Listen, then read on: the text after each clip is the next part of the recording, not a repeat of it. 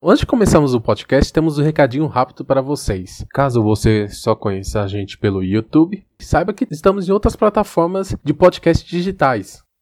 Nós estamos no Anchor, no Spotify e no Google Podcasts. Então você pode acompanhar a gente na sua plataforma ou agregador mais conveniente para você. E além disso, caso você não conheça o nosso trabalho no YouTube, o link estará aqui na descrição, assim como das nossas outras redes sociais. Agora vamos para o podcast.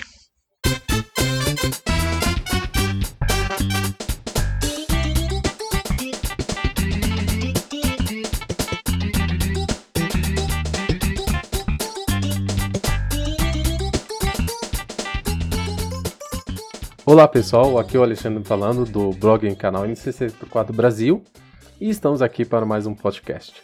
E hoje é um assunto que fazia algum tempo que eu gostaria de ter comentado e surgiu a oportunidade. Então, primeiramente, vamos é, introduzir nossos convidados antes de falar do tema. Primeiramente, temos o Pomini.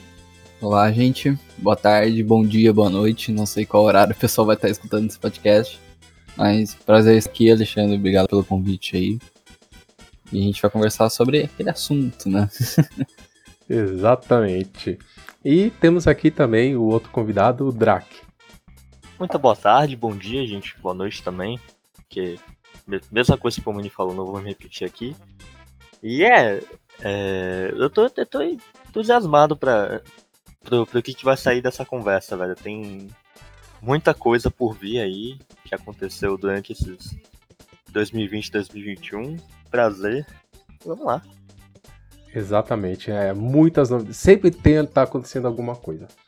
E o assunto de hoje é um, algo que eu gosto muito, que até acompanha de certa forma, que é a comunidade speedrun. Eu acho muito legal o speedrun, tanto para assistir, tanto para conhecer algumas coisas mais técnicas. E hoje vamos falar um pouco sobre speedrun, um pouco mais focado em um jogo que é um dos jo jogos mais populares da, da categoria, que é o Super Mario 64. É, mas antes de começar o assunto propriamente dito, eu gostaria que os nossos convidados falassem um pouco mais sobre eles e a relação que eles têm com o jogo antes de começar o speedrun, de começar a se envolver mais com o jogo. Bom, é... Bom eu sou o Pomini, tenho 24 anos, né? Moro no interior paulista, praticamente.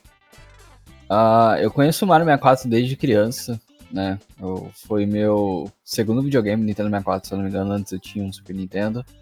Jogava bastante Mario World, mas eu não era tão apegado assim a, a Mario. Eu comecei a pegar esse apego ao Mario 64 porque ele é um jogo incrível. Ah, eu jogo o jogo desde criança, né? Então, até antes de começar a fazer speedrun, durante a faculdade, assim, eu acabei comprando um outro Nintendo 64, né? Porque quando o 64 que eu tinha quando era criança tinha vendido. Eu acabei comprando um e jogava todo ano eu fazia uma maratona de Mario 64. Eu jogava o jogo do zero até zerar e isso era um ritual para mim em todas as férias da, até a faculdade. E foi por conta dessa paixão desse jogo que eu acabei me tornando speedrun dele. É, meu nome é Guilherme, eu tenho 16 anos e Mario 64 para mim, assim, como jogo, foi algo que eu não tive muito contato, diferente do Pomini antes de, de conhecer a comunidade. Eu, eu até conhecia, vai, quando eu era menor, mais pelos meus 6, 7 anos eu até dei uma olhada, joguei. Mas nunca foi algo que me chamou muita atenção. Mas é, passa-se um tempo aí, a gente chega em pleno 2020, ano de pandemia, várias coisas acontecendo e daí a gente começa a ver algumas insanidades acontecendo na comunidade de speedrun do jogo, né? Então você vê aí recorde novo de 16 estrelas, o Aki está destruindo a categoria, pegou o primeiro 14 do mundo. É, em 120, vários players pegaram o primeiro 1 em 38, especialmente o, o e o Leon, né? Leon que ainda estava ativo na época. Então a comunidade estava mil. E só aí que quando as coisas realmente explodiram que eu acabei assim me esbarrando no jogo de novo e achando muito impressionante como que as os runners conseguiam, sabe, explorar a, a engine do jogo de um jeito que criava um espetáculo, né? o, o, jeito que o Mario se move na run de, de 64 é absurdo, impressionante até hoje, e foi aí que eu acabei entrando nessa onda e conhecendo o Pomini, enfim, outros membros que a gente vai comentar aqui também. E assim, né? É até interessante falar sobre isso, porque pode haver algumas pessoas que não já tenham algumas vezes visto ou algumas vezes só ouvido falar, porque algumas vezes é noticiado até algumas coisas de speedrun, de algum recorde, principalmente quando se trata de um jogo muito popular como Super Mario Bros, por exemplo, fala: "Ah, um novo recorde de Super Mario Bros foi feito. Ah, um recorde de novo jogo foi é, estabelecido, tudo mais. É, e assim, se, como vocês definiriam speedrun em geral? Uh, no geral, speedrun é como você. Eu acho que a palavra certa para speedrun seria nostalgia. Ela mistura um pouco de nostalgia e você tentar fazer com o seu jogo antigo ou um jogo recente que você acaba gostando muito, é, falar, por que não, vamos tentar fazer algo mais competitivo, né? Vamos tentar fazer algo mais que as pessoas peguem esse jogo e vejam outra visão dele do que uma visão mais, vamos dizer assim, mais casual, né? Acho que pro pessoal que faz speedrun do jogo, não pense apenas no jogo e por gostar dele, pela nostalgia em si mas também pelo fato do, da competição, né? O fato de você estar entre os melhores players do mundo é um fato que talvez as pessoas é, comecem a fazer speedrun por conta disso, por ser competitivo, uma forma de pegar um jogo e, e falar por que não se tornar competitivo, sabe?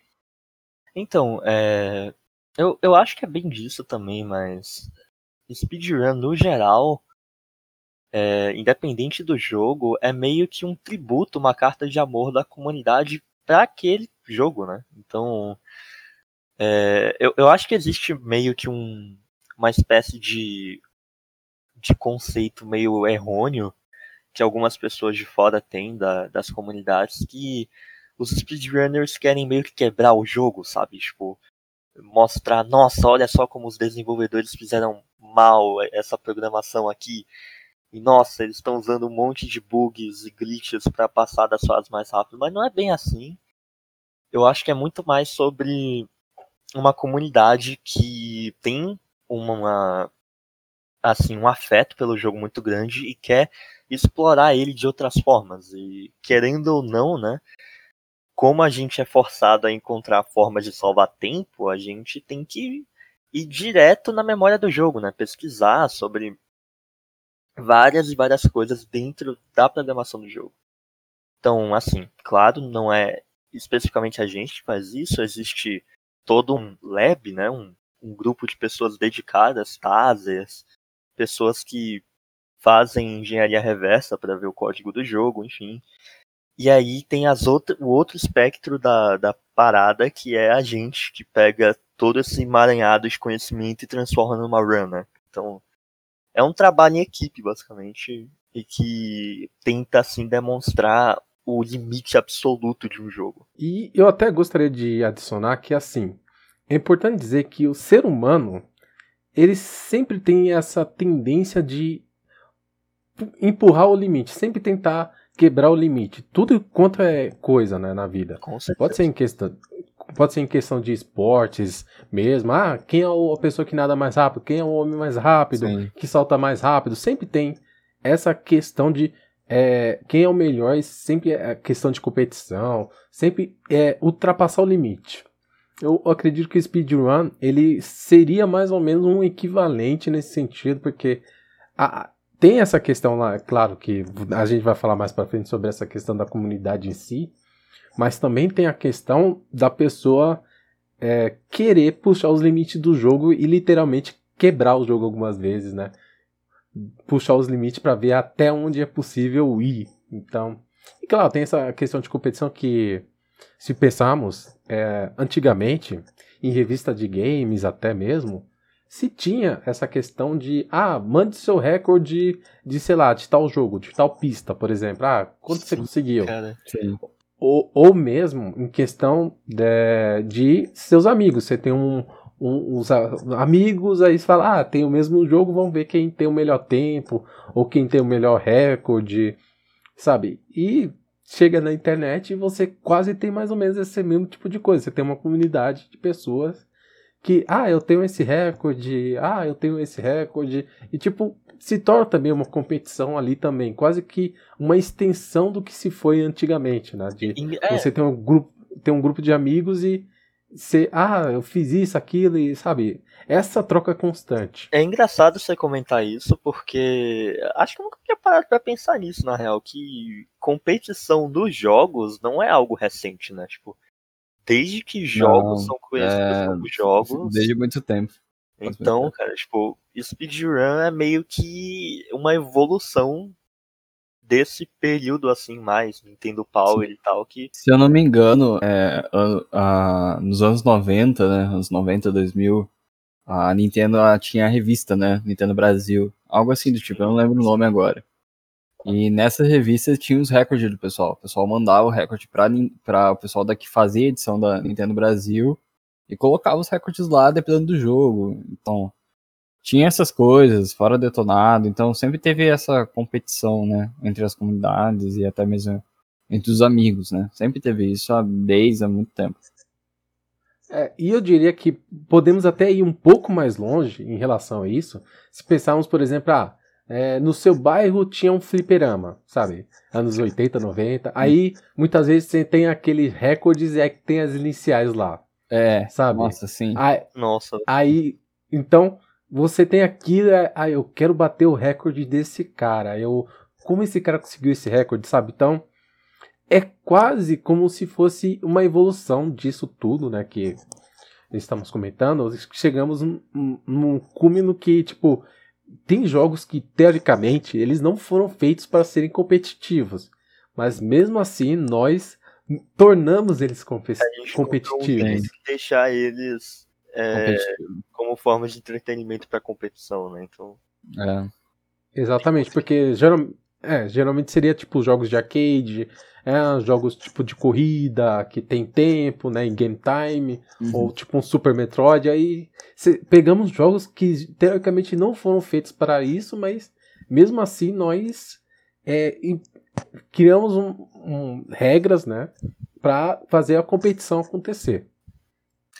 E assim, um, um adendo aqui que eu, que eu acho que era, que era legal comentar que assim, né, speedrun e tal, né, o conceito de tentar ir o mais rápido possível num jogo, né, na, na base é basicamente isso.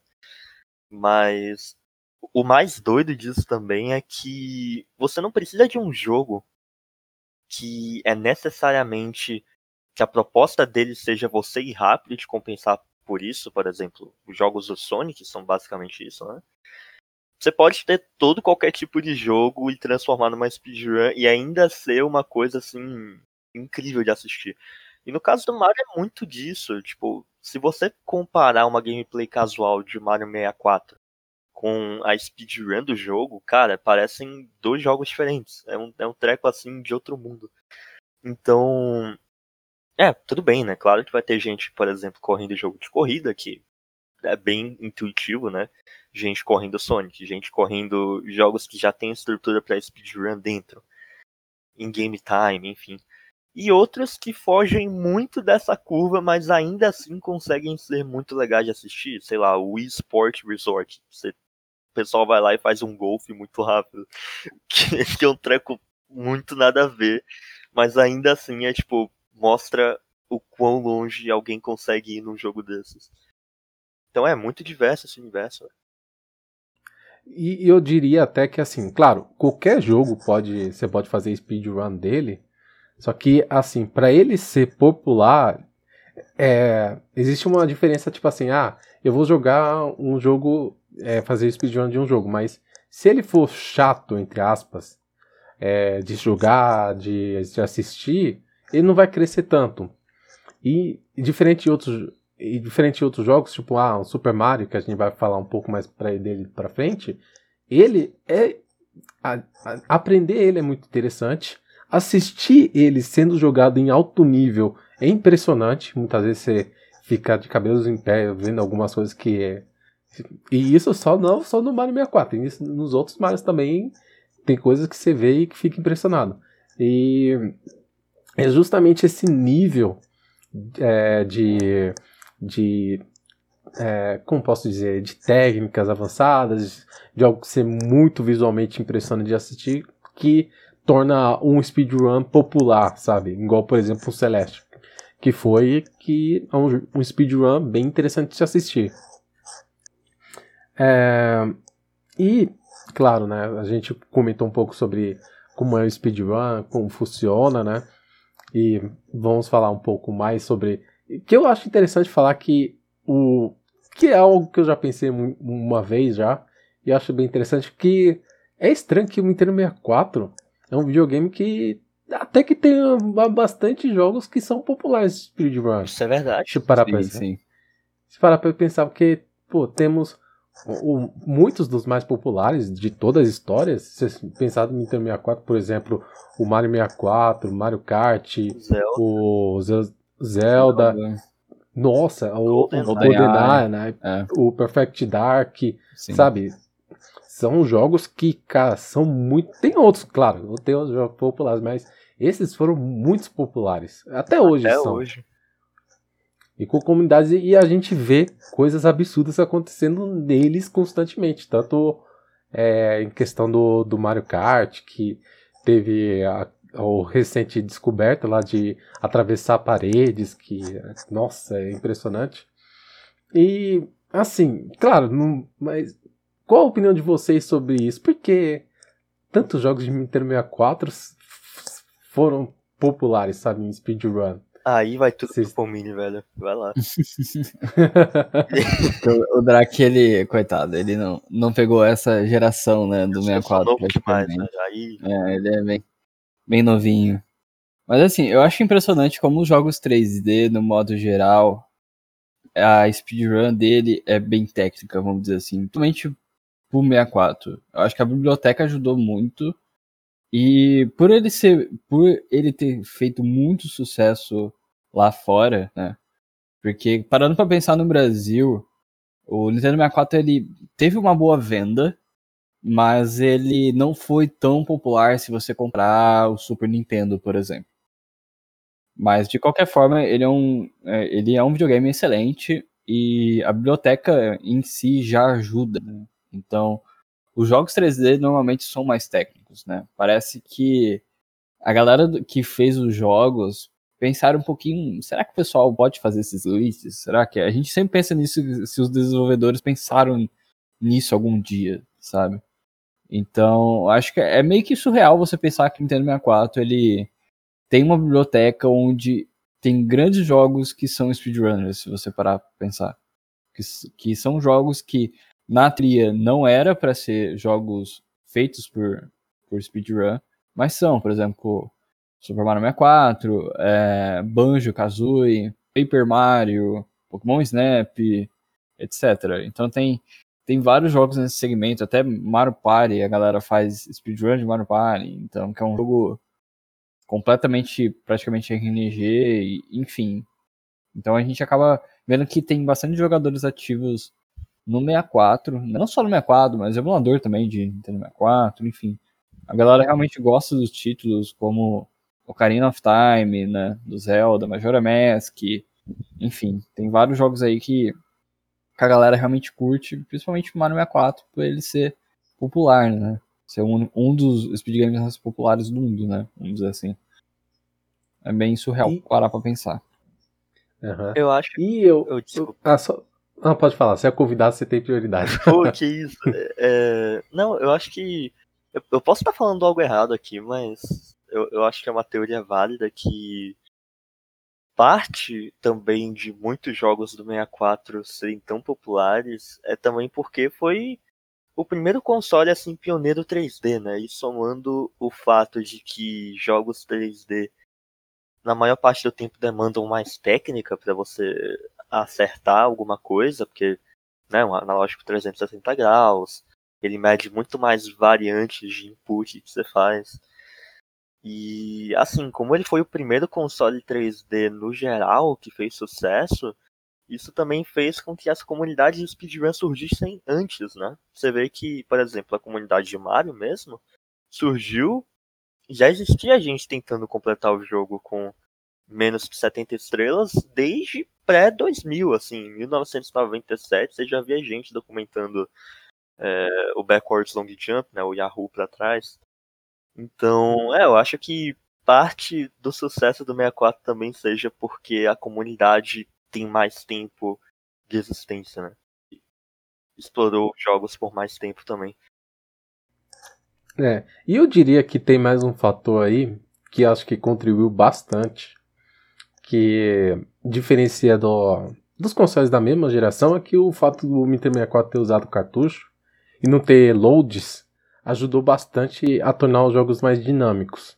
Sim. É, porque eu fico imaginando que assim, se você for jogar um jogo 3D que tem loads, e tem muitos loads, Bom ponto. e, é, e começa a encher um pouco o, o saco quando você começa a jogar ele centenas, dezenas de vezes.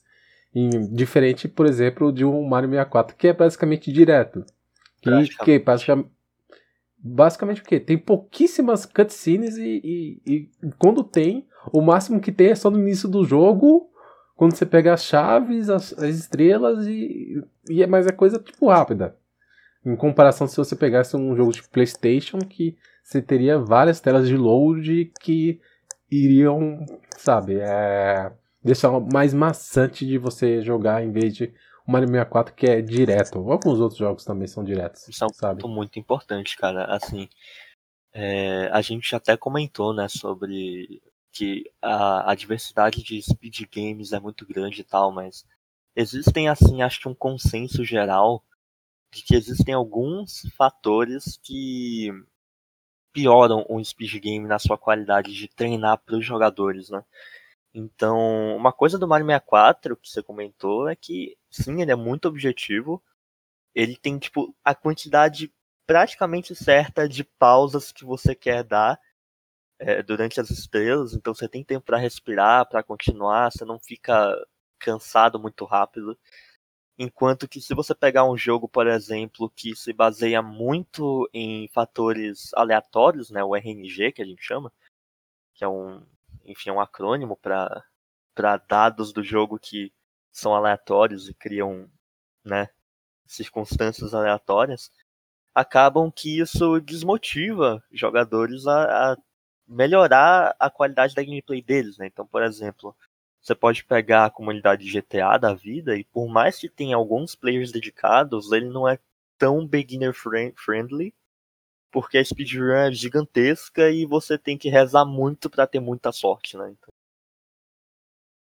tem vários tem fatores assim que atrapalham, sim, que influenciam muito a trajetória do jogo. Sim. Ah, É claro que é importante dizer que, igual você citou, a gente também vai falar um pouco sobre esses termos, é, que tem muitos termos de speedrun, que é RNG, que é Render Number Generator, que a gente fala que é sorte, entre aspas, resume em sorte. É E- sorte chique, falar de um jeito chique. É, exatamente. E, e claro, né? Tipo, tem jogos que tem mais e tem jogos que tem menos. O Mario 64, se eu não me engano, tem pouquíssimo Bastante, RNG. bastante pouco, sou estranho, tem pouco, sim. É, se eu não me engano, é das, é das moedas, como elas caem. Tem, Sim. tem algum. É, Tem, tem, tem alguns, mas não é algo que torna o jogo ruim, sabe? não que é quando você tem. famoso. Então, Exatamente. Como, por exemplo, você tem, por exemplo, uns jogos como, por exemplo, Pokémon, que tem muito RNG. meu amigo, Não me lembro disso. Não me lembro disso. eu- Tudo bem. quem, quem corre Pokémon é guerreiro, velho. Tem, tem que ter muita Sim. paciência. Sim. Principalmente o Station, tá? Pra, pra deixar bem claro. Principalmente o Station. Exatamente. E, e assim, é, muitas vezes você vai perder o, o seu PB, ou Personal Best, ou o seu melhor, justamente por um fator aleatório que tá fora do seu controle, Exato. sabe? Sim. que pode ser muito frustrante, mas pode ser que também é, você tenha a sorte de conseguir um elemento que te ajude. Então, vários jogos têm esse fator no meio. Algumas pessoas odeiam isso, desprezam. Outras até que gostam, ou, aturam ao menos, porque ela gosta tanto do jogo que ela atura o fator aleatório que tem no jogo. Então, tem, tem muito disso daí. Cada, cada jogo é diferente na forma como ele funciona, obviamente. Então, mas isso é um dos fatores que contribui para um, um, jogo ele ser popular ou não entre os jogadores. Sim, eu acho que a única exceção à regra dessa dessa dessa entre aspas doutrina do RNG, né? É o Minecraft, né? Que, que recentemente aí teve uma explosão no mundo do speedrun que, tipo, mano, de todas as chances, é, é, é, tipo um dos últimos jogos que você gostaria de correr, porque 95% das coisas dependem do, do, do, do RNG, né? Só que, sendo sincero aqui, tá? Completamente aberto. Não lembro como que o jogo explodiu assim em 2020, mas. Cara, tem vários players aí super habilidosos que estão aturando esse inferno aí, passando horas e horas criando vários mundos até achar um, um decente para começar, velho. E, enfim, é, é um treco muito louco, porque a gente fala que, ah, não, RNG e, e cutscenes muito longas, esse tipo de coisa que atrapalha você ficar bom no jogo, tem alguns que conseguem fugir dessa teoria e, tipo, viram jogos populares ainda assim, né? Então tá aí um exemplo. Uhum. É, bem, bem lembrado, né? Que Minecraft nesses últimos tempos entrou, ficou muito popular. Se eu não me engano, acho que é por causa do Java Edition, porque começou a o jogo ser mais distribuído, acho que ganhou uma popularidade maior. E, e sempre tem isso, né? Quando tem jogos que eles uh, ganham uma popularidade muito grande, como foi no caso Celeste, ou o Odyssey, quando foram lançados, que foi lançado e, e teve uma explodiu. Foi muito grande entre a comunidade e, e foi adotado muito rápido pelos jogadores.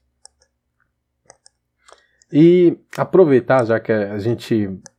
Antes de até se aprofundar mais, eu acho que seria interessante é, explicar alguns termos que são usados que, agora, igual a gente falou agora, RMG, e eu falei até o PB, Personal Best. Então seria interessante comentar alguns termos que, que a gente pode comentar e que se usa em speedrun para o pessoal ter uma ideia melhor de como funciona. Tranquilo. Se alguém quiser falar. Pronto. Bom, é, Personal Best é o seu PB, né, que a gente chama. Praticamente é o seu melhor tempo em cima da categoria que você está correndo.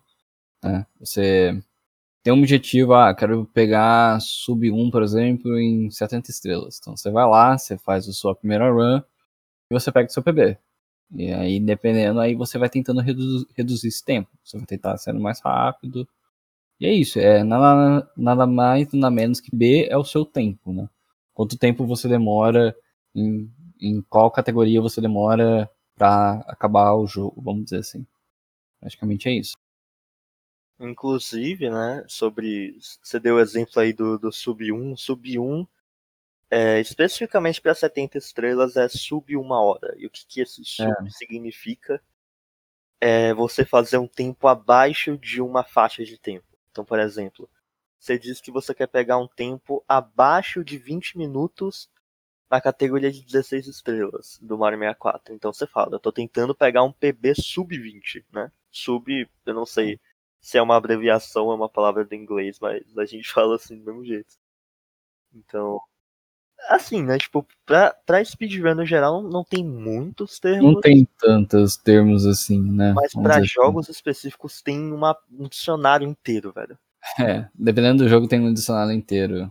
Né? Tem mais expressões nos jogos do que speedrun no modo geral. Speedrun no modo geral é PB, é World Record, que é, é o, né? o melhor tempo mundialmente né? O também tem o LB, que é leaderboard.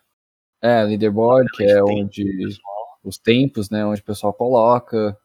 Né? Então tem um site específico, speedrun.com, onde você submita, submeter é você também colocar o seu tempo no site e aí tem os moderadores, eles vão avaliar, vão ver se estão nas regras da leaderboard, né, da, da regra da, do pessoal que posta.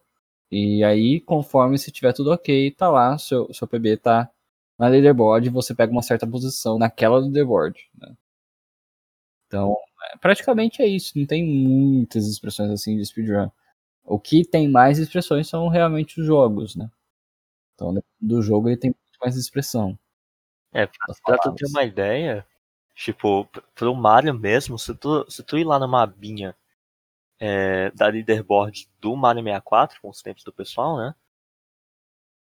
É, você pode ver, por exemplo, você vai lá clicar numa aba e aí você vai ver lá um, um guia inteiro só de termos do jogo. Tem tipo 15 páginas. Não, 15 eu tô exagerando.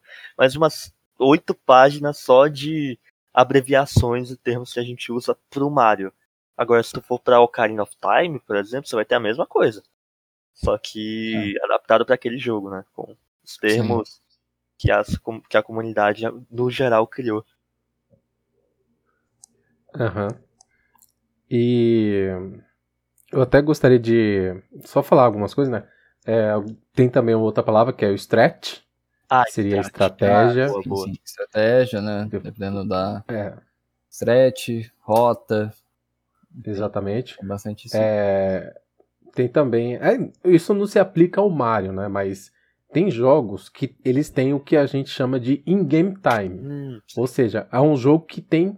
Quer dizer, é um, é um, um relógio que tem no, dentro do próprio jogo. Sim, sim. Igual tem no Pokémon, Metroid, por aí vai. Que quando você termina o jogo, aí ele mostra o tempo que você levou para terminar ele. Sim. No caso do Mario, não. A gente usa o real time, que é. A gente usa então um relógio externo para ele marcar o tempo do jogo, né? Sim. Que é RTA, se eu não me engano. Não, nada. É, é, é rapidinho. Que RTA é sinônimo de speedrun mesmo, ou de run que você faz. Só que esse, essa abreviação é mais usada no Oriente, né? No Japão, China, enfim. Então Sim. eles adaptaram esse termo, que é a abreviação de Real Time Attack, mas é basicamente a mesma coisa, só. Acho que é mais fácil, né, até de, de se referir. É, RDA é mais fácil. E TAS, nada mais nada menos também que TAS é. Não é o runner em si humano correndo, mas tem conceitos de, por exemplo, programação envolvida, né? Então, por exemplo, o cara programa o jogo para tal personagem fazer alguma coisa assim, vamos dizer. Então ele usa programas auxiliares durante a run para ele ser mais rápido e até mesmo fora do comum do que um humano pode fazer, por exemplo. Porque não é uma run feita em tempo real, né? Foi uma run programada anteriormente. Às vezes, cara, as TAs variam, mas a depender do projeto pode demorar até anos para ser completado, para ter uma ideia de é muito trabalhoso mesmo, porque as TASes, elas tentam ser o mais perfeitas possível, né? Diferente dos humanos. Tá tentando ser o mais rápido possível, mas não é aquela coisa, tipo, nossa, eu vou fazer absolutamente tudo no limite humano. A gente não é, a gente não é robô, né? Se a gente, se a gente tentasse fazer tudo que dá para fazer toda hora, ninguém ia aguentar, né? Ia todo mundo ficar insano, sei lá.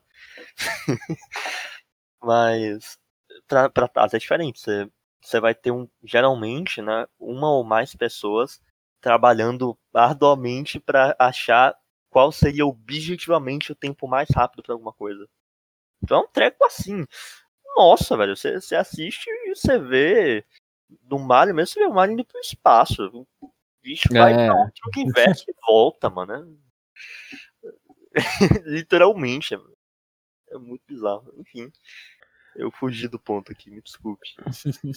uhum. Não, mas foi importante explicar o, o que é TES. E é até importante dizer que assim, o TES, muitas vezes nesses jogos antigos são feitos em emuladores que o, o cara ele vai colocar os inputs no frame, literalmente frame, Sim. certo? Que ele vai e muitas vezes se, é, esses comandos é impossível para um humano replicar por causa da precisão que é necessária. Existem alguns testes que, claro, são provas de conceito que você consegue, mas também tem uns testes que ele mostram é, técnicas, strats que humanos conseguem replicar muitas vezes. Tipo, é uma prova de conceito, ó. Eu descobri isso. Eu acredito que humanos eles podem replicar essa mesma estratégia em um, em um run, Sim. sabe? Então, muitas vezes também um, um teste ele é uma prova de conceito para a pessoa poder é, ver como funciona e, e praticar e poder replicar isso num run específico. Então não é só questão, ah, vou fazer o run perfeito ou o run mais maluco possível que ninguém nunca vai conseguir é, replicar, mas também pode ser uma prova de conceito ou até mesmo uma forma de você estudar o jogo em si para ver como é que ele funciona. Sim, sim. Não são mundos separados, é. né? Tipo, é, tudo bem que você vai ver muita TAS assim que geralmente nenhum humano vai conseguir replicar. Mas como, a, como até a gente conversou antes, que essas mesmas pessoas que fazem as TAs são as que fazem também o jogo continuar existindo, sabe? O cenário. Porque por mais que tenha os runners, e que, claro, colocam aí centenas de horas para chegar em, em tal nível, sem essas pessoas que estudam o jogo, vão mais a fundo, são as mesmas que fazem as TAs, né? São basicamente as mesmas pessoas, mas tem alguns subnichos, né? Tem gente que só vai pesquisar strat, strat strategy, né? Ou estratégia, né?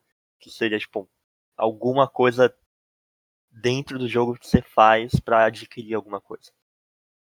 É só uma abreviação, enfim. Mas. E... Então é, é são, são as mesmas pessoas que. As, tipo, fora da comunidade, eu acho que elas não são muito reconhecidas na real. Mas, nossa, cara, sem elas o jogo. Os jogos, né? Os speed games estariam aí estagnados por muito tempo. Sim. Uhum. Ou tem também aqueles que são os gl o glitch hunters, que literalmente procuram os glitches dentro dos jogos, bugs, Sim. exploits, Sim. e muitas vezes podem ser usados para ajudar também no, no speedrun também, muitas vezes. Claro, muitas vezes é só, tipo assim, ah, descobrir uma coisa, mas muitas vezes não é muito útil. Mas tem vezes que ele pode descobrir uma coisa que é útil, que pode ser usado para um, um runner. E, e tem duas palavras que eu falei, que acho que é até importante, que, que se usa muito também em alguns, em alguns jogos, que tem é, frames, né? Frame perfect, frame window e tal lá. Frame perfect é quando você tem que é, realizar um input, ou seja, um comando naquele frame específico para ele funcionar. Se não for naquele frame, não vai funcionar. Ou tem um frame window que você tem uma janela, literalmente você tem uma janela de tempo para você fazer aquele comando para ele dar certo.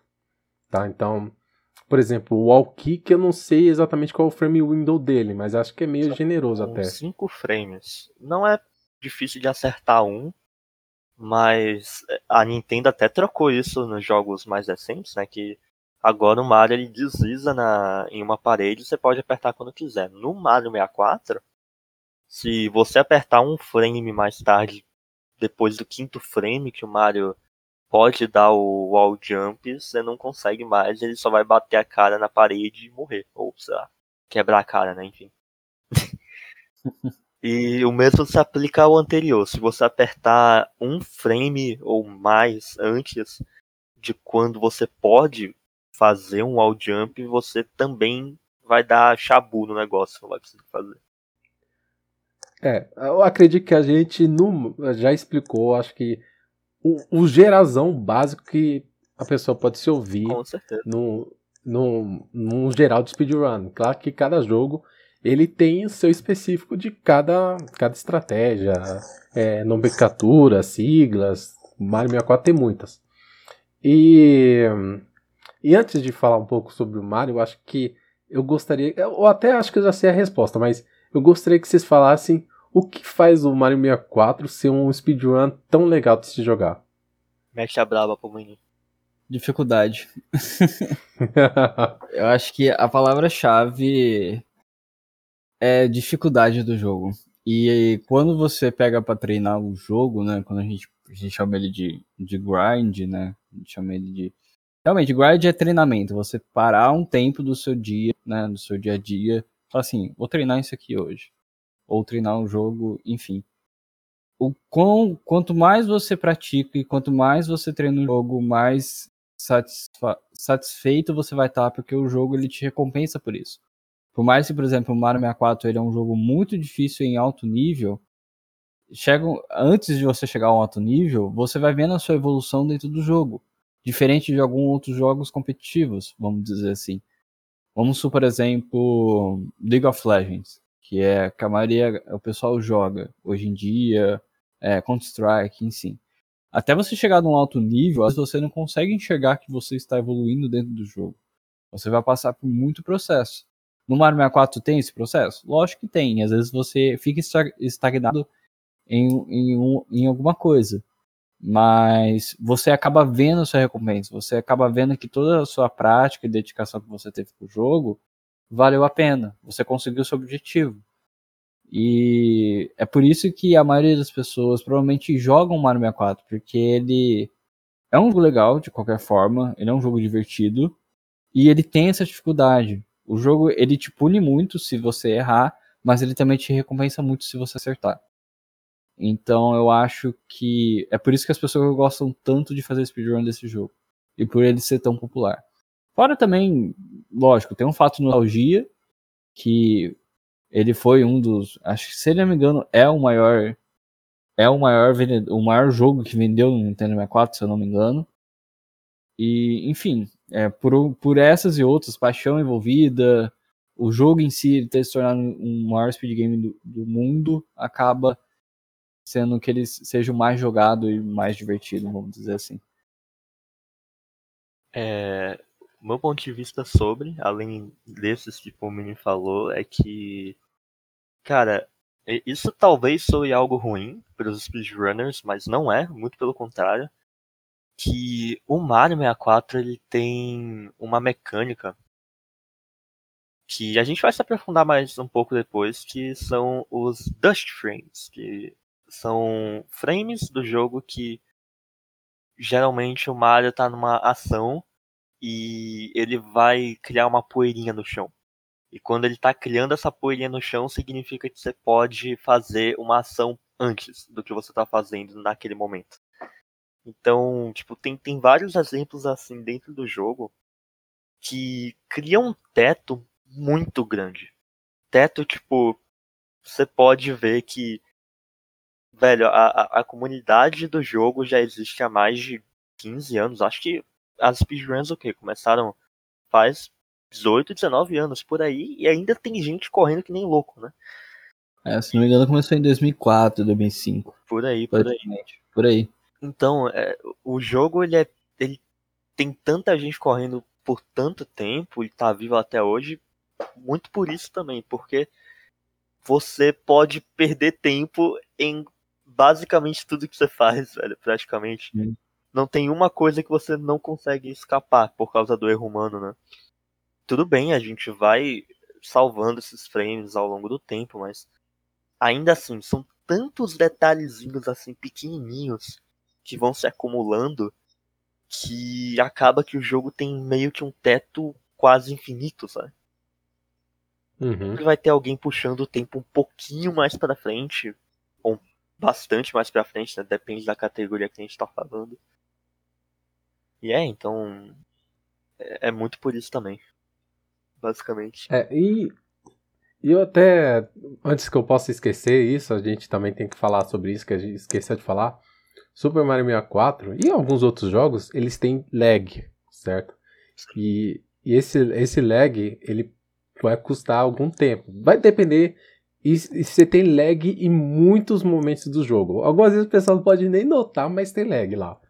Então, muitas vezes os runners, eles têm que manipular a câmera para justamente não perder esses frames, porque esses frames literalmente contam, sabe?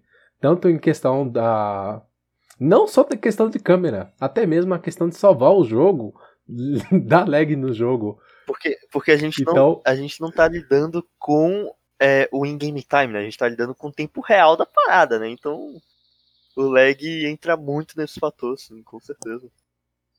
Exatamente. É, mas o que eu gostaria de comentar, eu acho que eu falei isso no, no podcast que gravamos faz algum tempo atrás, sobre Mario vs Banjo, que o que eu gosto no Mario, mais no Mario e, e não tanto no Banjo, é justamente o- os controles, sabe? O, o, o time da Nintendo, quando fez esse jogo, deu um enfoque muito na movimentação do Mario e, e controlar o Mario é excelente quando você consegue controlar ele é mu- muito bem no alto nível, cara, você se sente legal. Você gosta daquilo, tipo, dan- tem uma porrada de movimentos.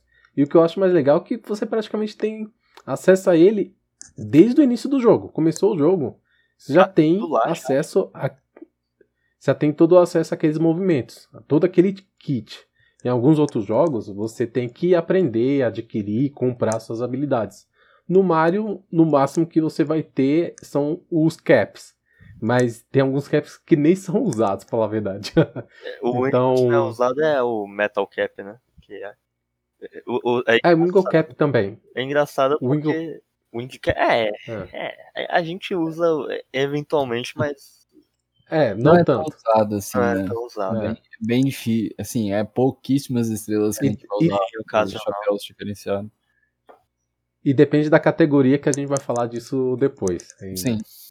Tem categoria que nem usa, então. Uhum.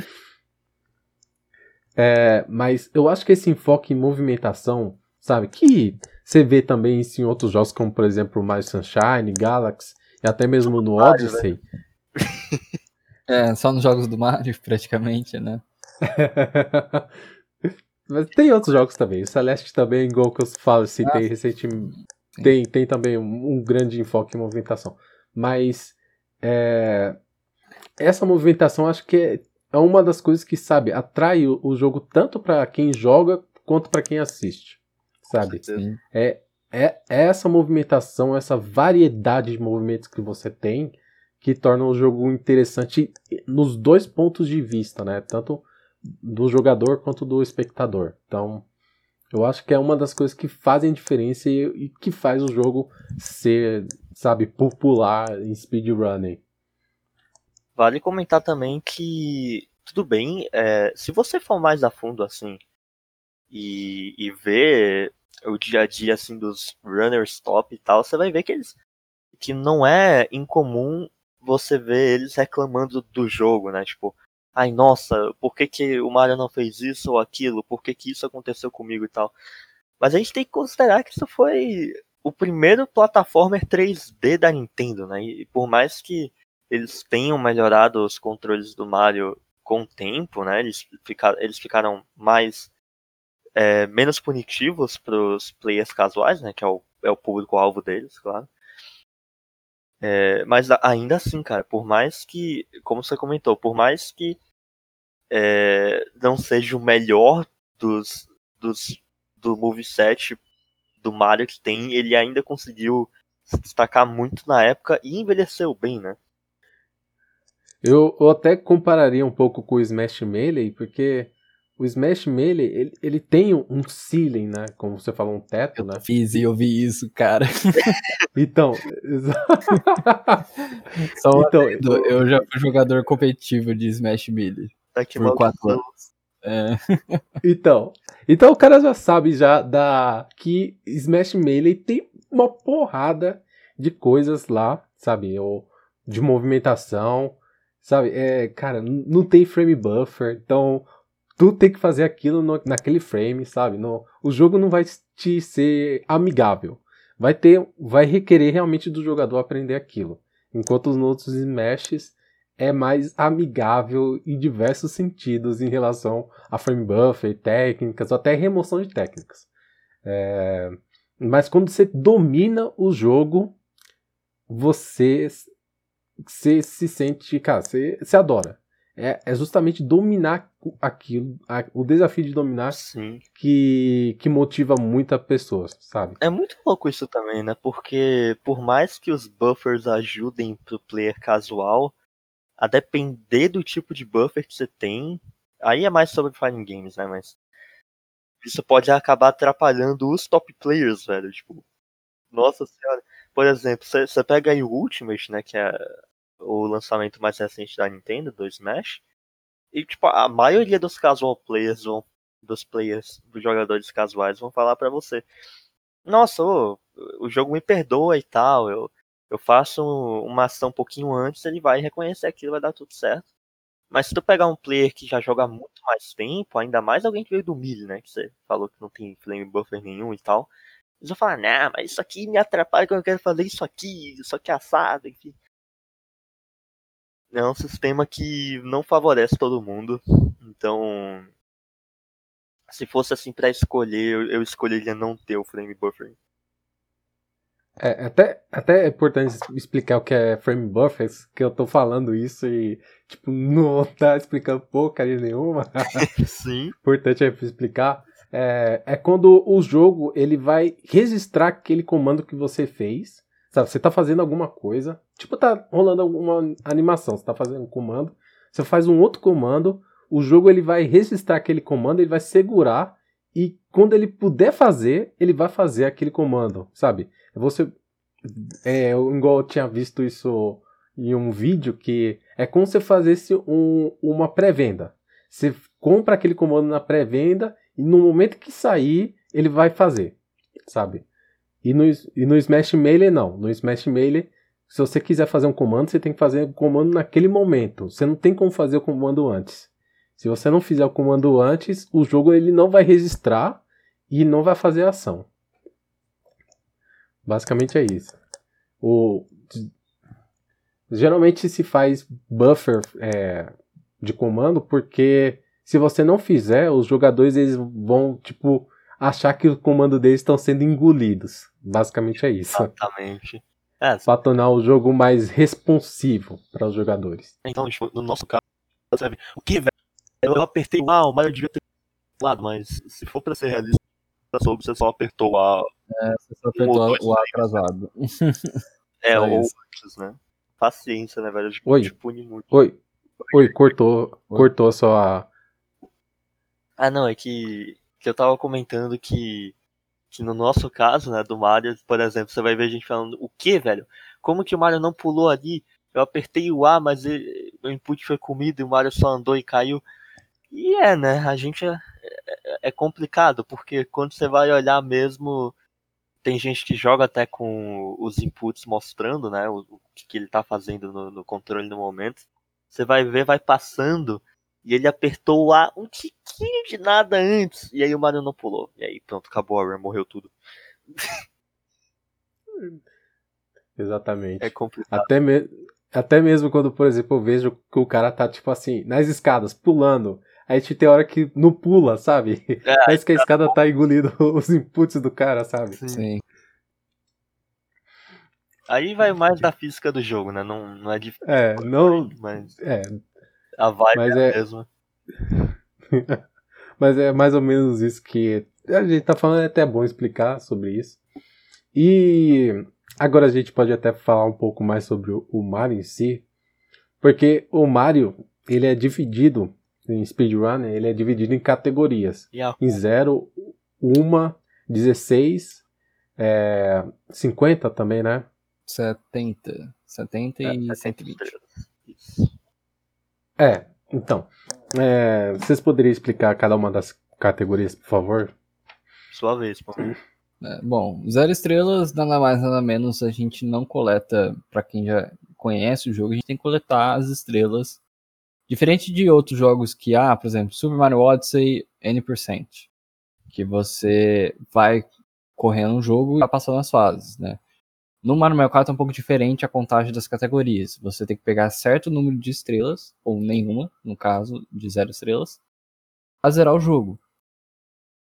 Então tem zero estrelas, que é a gente fala que categoria meme entre aspas, tá, gente?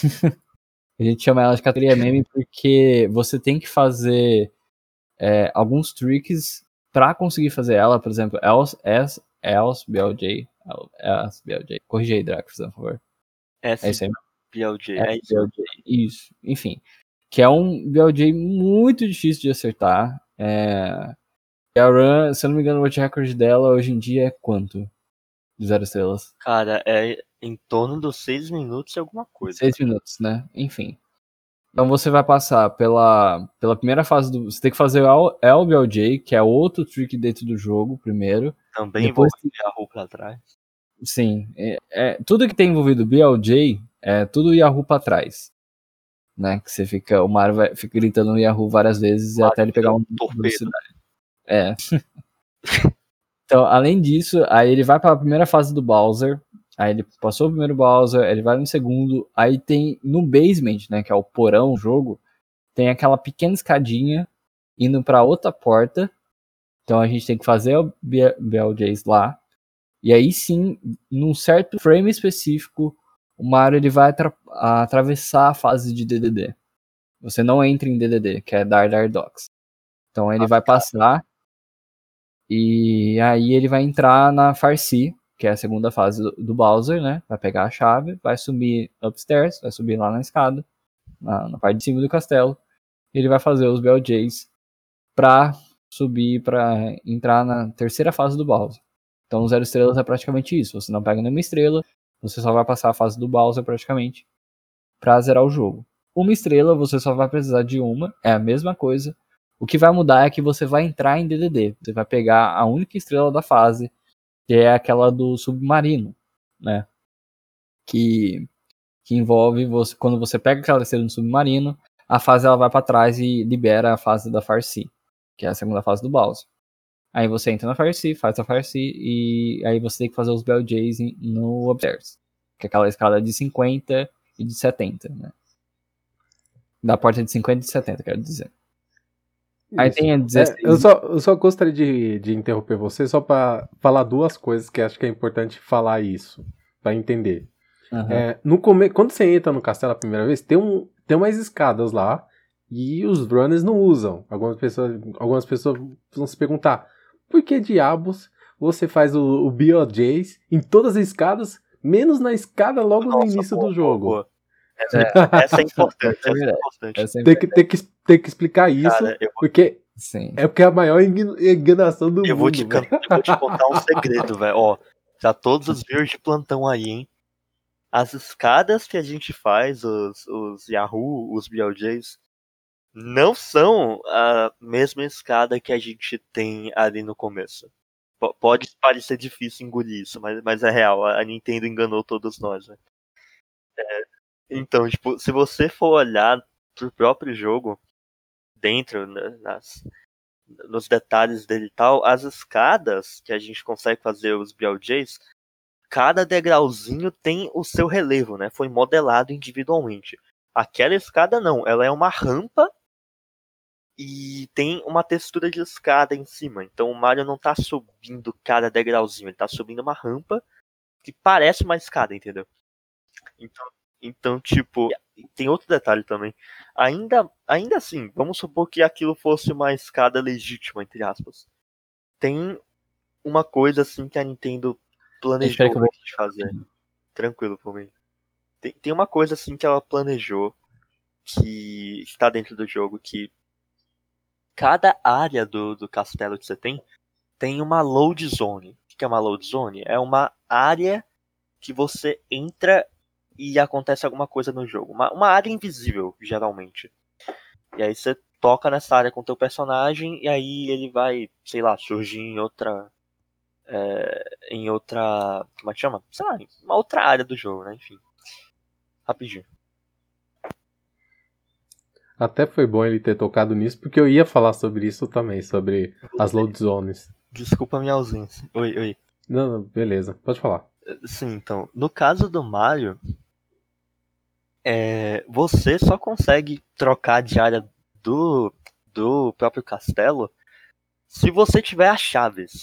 Então, por exemplo, a primeira área que você entra, a gente chama de lobby, né? Que é o hall principal do castelo. Tem a porta lá pra Pobom Battlefield, aí tem pra Cuckoo Mountain, enfim.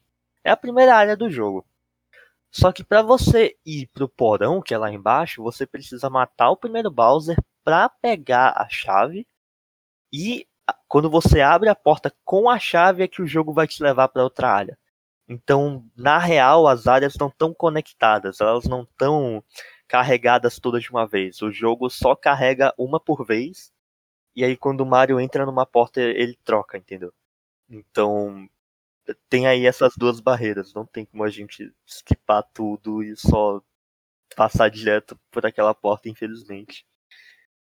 E subir direto pro, pro topo, né? Então. Por um lado, isso é bom, né? Porque o jogo tem um pouquinho mais de gameplay no, no N%. Sim. É. E é até bom você ter falado isso, porque eu ia falar, ia tocar nesse assunto também, porque algumas vezes o pessoal pode perguntar por que vocês não vão direto atravessar as portas? Porque você já passa outras portas, porque realmente Então- precisa pegar as chaves. Sim. Tá aí. Bom, é, a gente parou em. A gente parou Bem, agora, a 16 estrelas agora. Ah, sim. Então, 16 estrelas você acaba.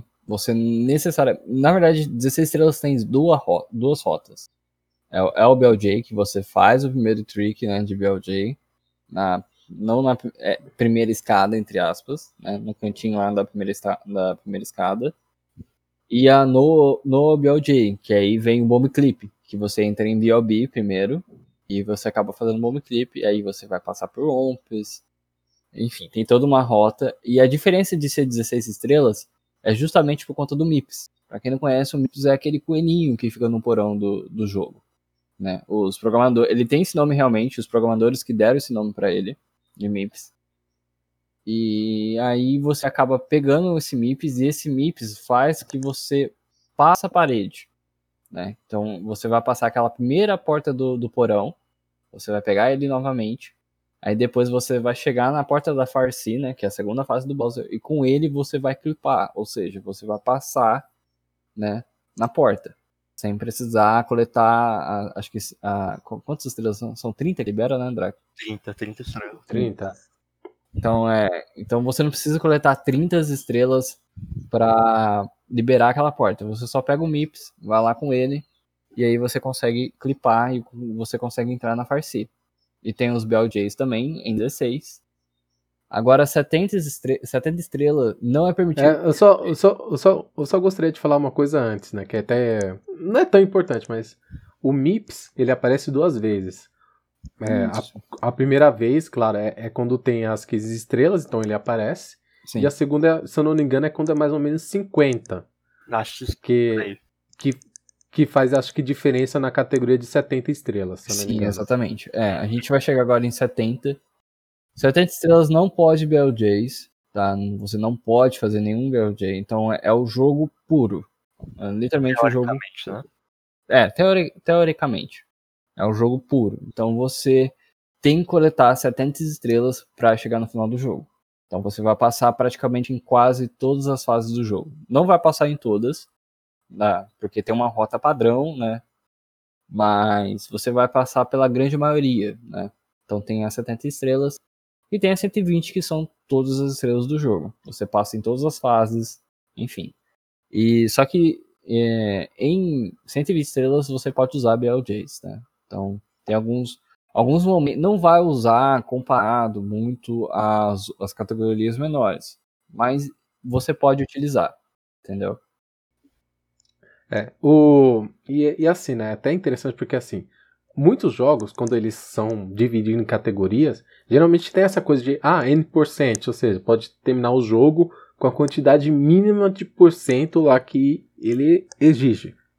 E tem 100% e por aí vai. E tem também aquele que é tipo a glitchless, ou seja, você não pode usar glitch, ah, glitches, ah, e por aí vai. Tem diversas categorias, cada jogo define sua categoria. E no Mario é dividido literalmente pela quantidade de estrelas, que seria, ah, então, o 0%, é, o 0 estrelas, então seria praticamente quase um 0%, é, 0% do, do jogo, entre aspas, mas os 70 seria quase como um 1%, que foi pensado pelos desenvolvedores e o 120 seria o, Sim. o, o 20%. 20%. Só. Não, 20% não, o 100%. Claro, Desculpa. Só, uma. um- ah, Não, Ah, é. Então, tipo, tem. Eu, eu acho que vem muito. Essa pergunta é muito frequente, inclusive. É, sobre. Vocês estavam comentando sobre categorias e tal. Que muita gente fala, tipo, tá bom, beleza, tem 0, 1, 16 estrelas, tipo, todas você completa o jogo com glitches e tenta. Enfim, você quebra o jogo de alguma forma para completar ele rápido. Por que, que só não existe um N% geral, tipo, que é o mínimo possível, né? Que seria zero estrelas. Vamos lá. É, basicamente, o jogo, como a gente comentou, tem uma história assim gigante de gente por trás. E por conta disso, a progressão do N% do Mario mudou com o tempo. Então, é, de 70 estrelas foi para 50, que foi para 30, que foi para 16, depois para 1 e depois para 0. Então, por muito tempo, 16 foi o N% do Mario. Depois virou uma estrela, porque as pessoas não eram boas o suficiente para passar por DDD. E aí depois o N% virou zero. Só que, como já tinha gente que já curtia correr 16 ou que curtia correr 1, aí o pessoal resolveu deixar, né? Deixou lá 0, 1 e 16 para quem quiser correr. Então, essas categorias elas mais existem pelo valor histórico delas. Elas não são, tipo, entre aspas, relevantes como seria o N%, né? Que é zero estrelas. É, e eu, eu até diria que também pelo fato que assim, o, o zero, você vê muito pouco gameplay. Você vê muita pouca coisa do jogo. E, por exemplo, na categoria 70, você vê muito mais coisas. Você vê muito mais stretches, glitches, você vê muito mais coisas. Então, tipo, se você fosse eliminar as outras categorias, você ia deixar o jogo, tipo, só 0 e 120. Você não teria as outras no meio que algumas vezes incorpora uma coisa diferente. Então, deixaria um pouco menos interessante para algumas pessoas de assistir também. Uhum. É mais pela diversidade, com certeza. Uhum. E, e tem uma outra, outro fator que eu acho interessante no, no Mario. Cada, novamente dizendo, cada jogo adota seu método diferente de regras, categorias, tudo mais. O Mario, ele é bem interessante que assim, tem jogos que eles banem é, emuladores, outros aceitam e por aí vai. Algumas vezes até misturam na leaderboards. No caso do Mario, ele é interessante porque cada versão do jogo, né, ele tem a sua categoria, quer dizer, sua leaderboard diferente, separada. É isso que eu acho interessante, até se vocês puderem explicar melhor sobre isso. Ai, graças a Deus eles não banem os emuladores, velho. Eu tava perdido. Só uma adenda é porque o Drake ele é runner de emulador. Então, se não fosse o emulador, ele talvez não, não estaria entre a gente aqui. Muito provavelmente. Nintendo 64 aqui no Brasil é, é uma dor de cabeça, velho. É, é bastante coisa. Se tu não tem nada pra começar, vai custar aí uma nota, velho. Mais de mil reais pra ter tudo. Bom, é, o que, que a gente pode dizer? É que, na verdade, teve uma época, é bem, é bem legal dizer isso, que Mario 64 ele divide bastante as suas categorias. E muita gente perguntou, ah, mas por que ele divide e por que a maioria das pessoas que jogam realmente o jogo competitivamente falando é real no hardware original, né? No 64, em vez de jogar, por exemplo, no emulador, que é mais rápido, ou no. Acho que na versão Wii. Wii, Wii, né? É a versão mais rápida, né? Se eu não me engano. Sim, é a mais rápida de É, então. Então muita gente pergunta, ah, mas por quê? Por que a galera não joga no Wii? Por que ninguém muda pro Wii? Então, o problema disso é que alguns, bastantes anos atrás, vamos dizer assim, teve muito problema de jogadores que é, fez bastante run hackeado, é, run não, é, bastante run hackeada na comunidade. Isso aconteceu muito no Japão. Teve uma época que praticamente Fácil. todos os World Records foram tudo, é, tudo usando hack, tudo usando exploit.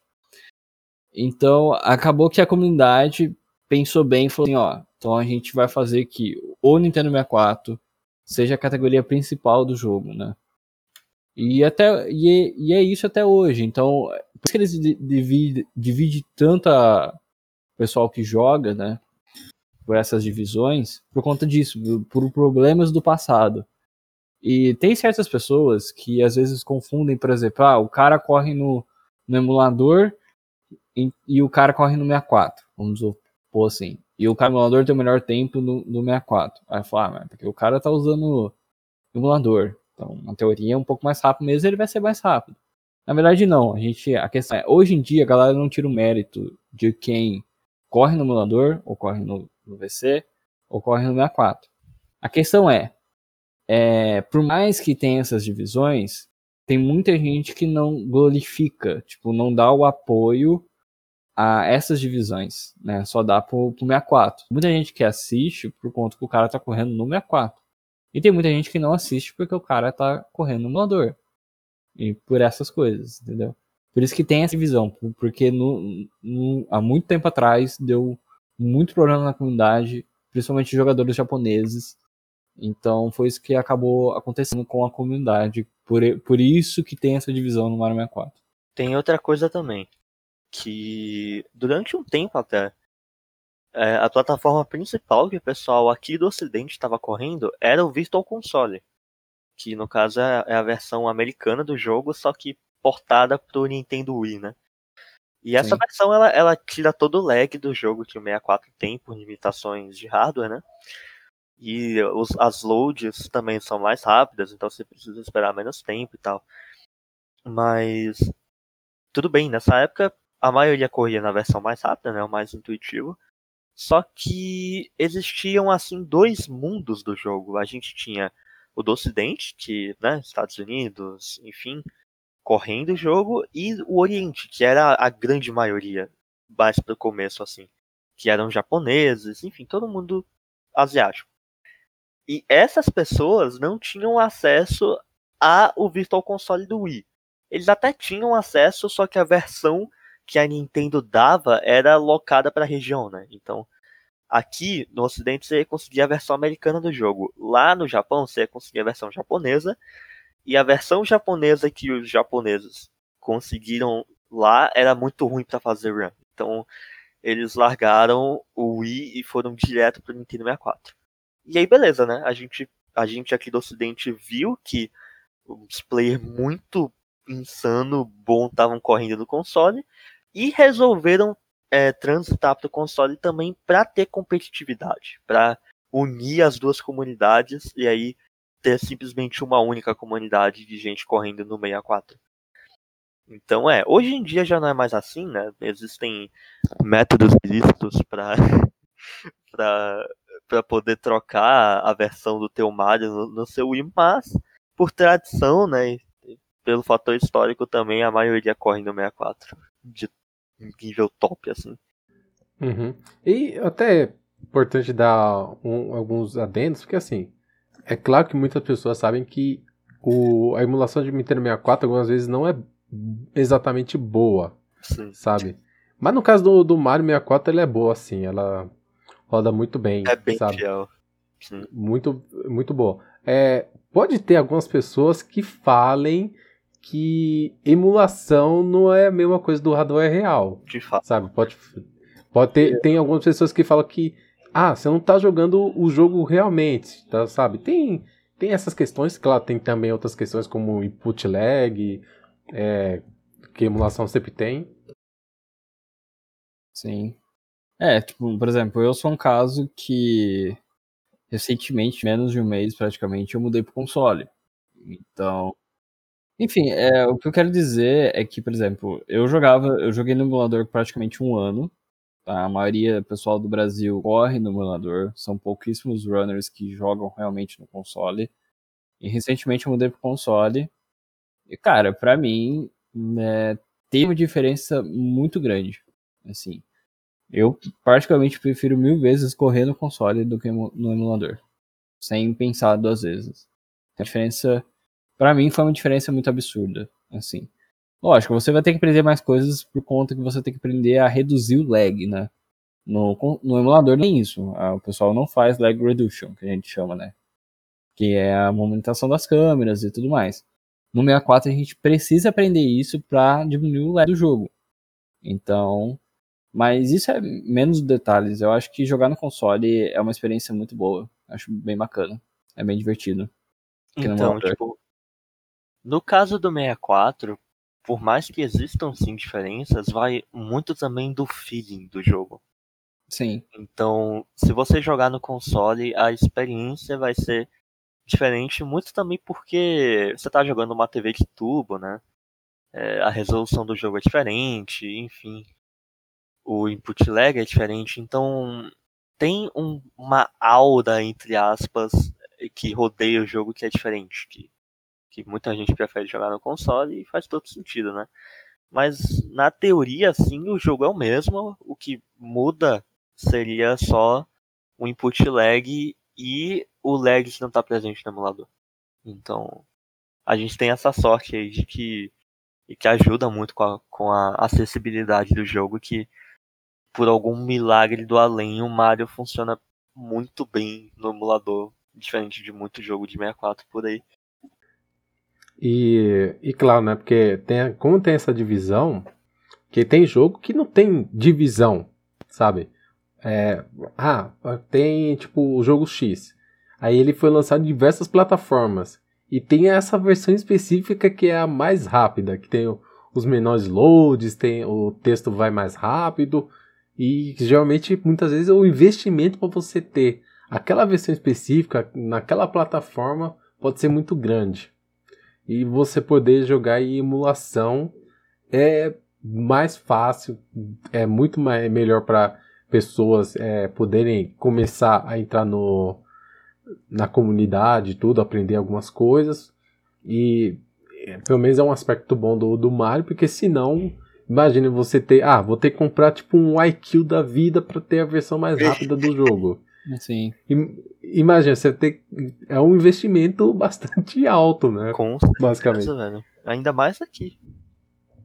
Uhum. Então, ajudou muito mesmo com o crescimento da, da, da, comunidade. Se não tivesse isso, acho que mais da metade nem estaria presente aí. Uhum.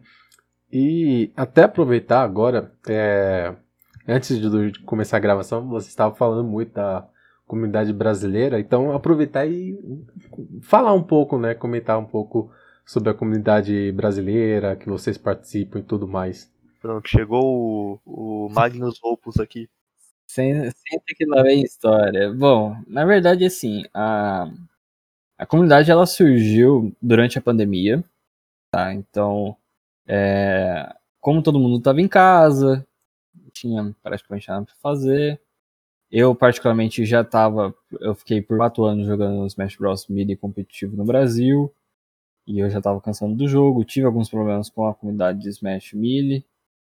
Mas eu já estava de olho no Mario 64 Speedrun. Já estava acompanhando.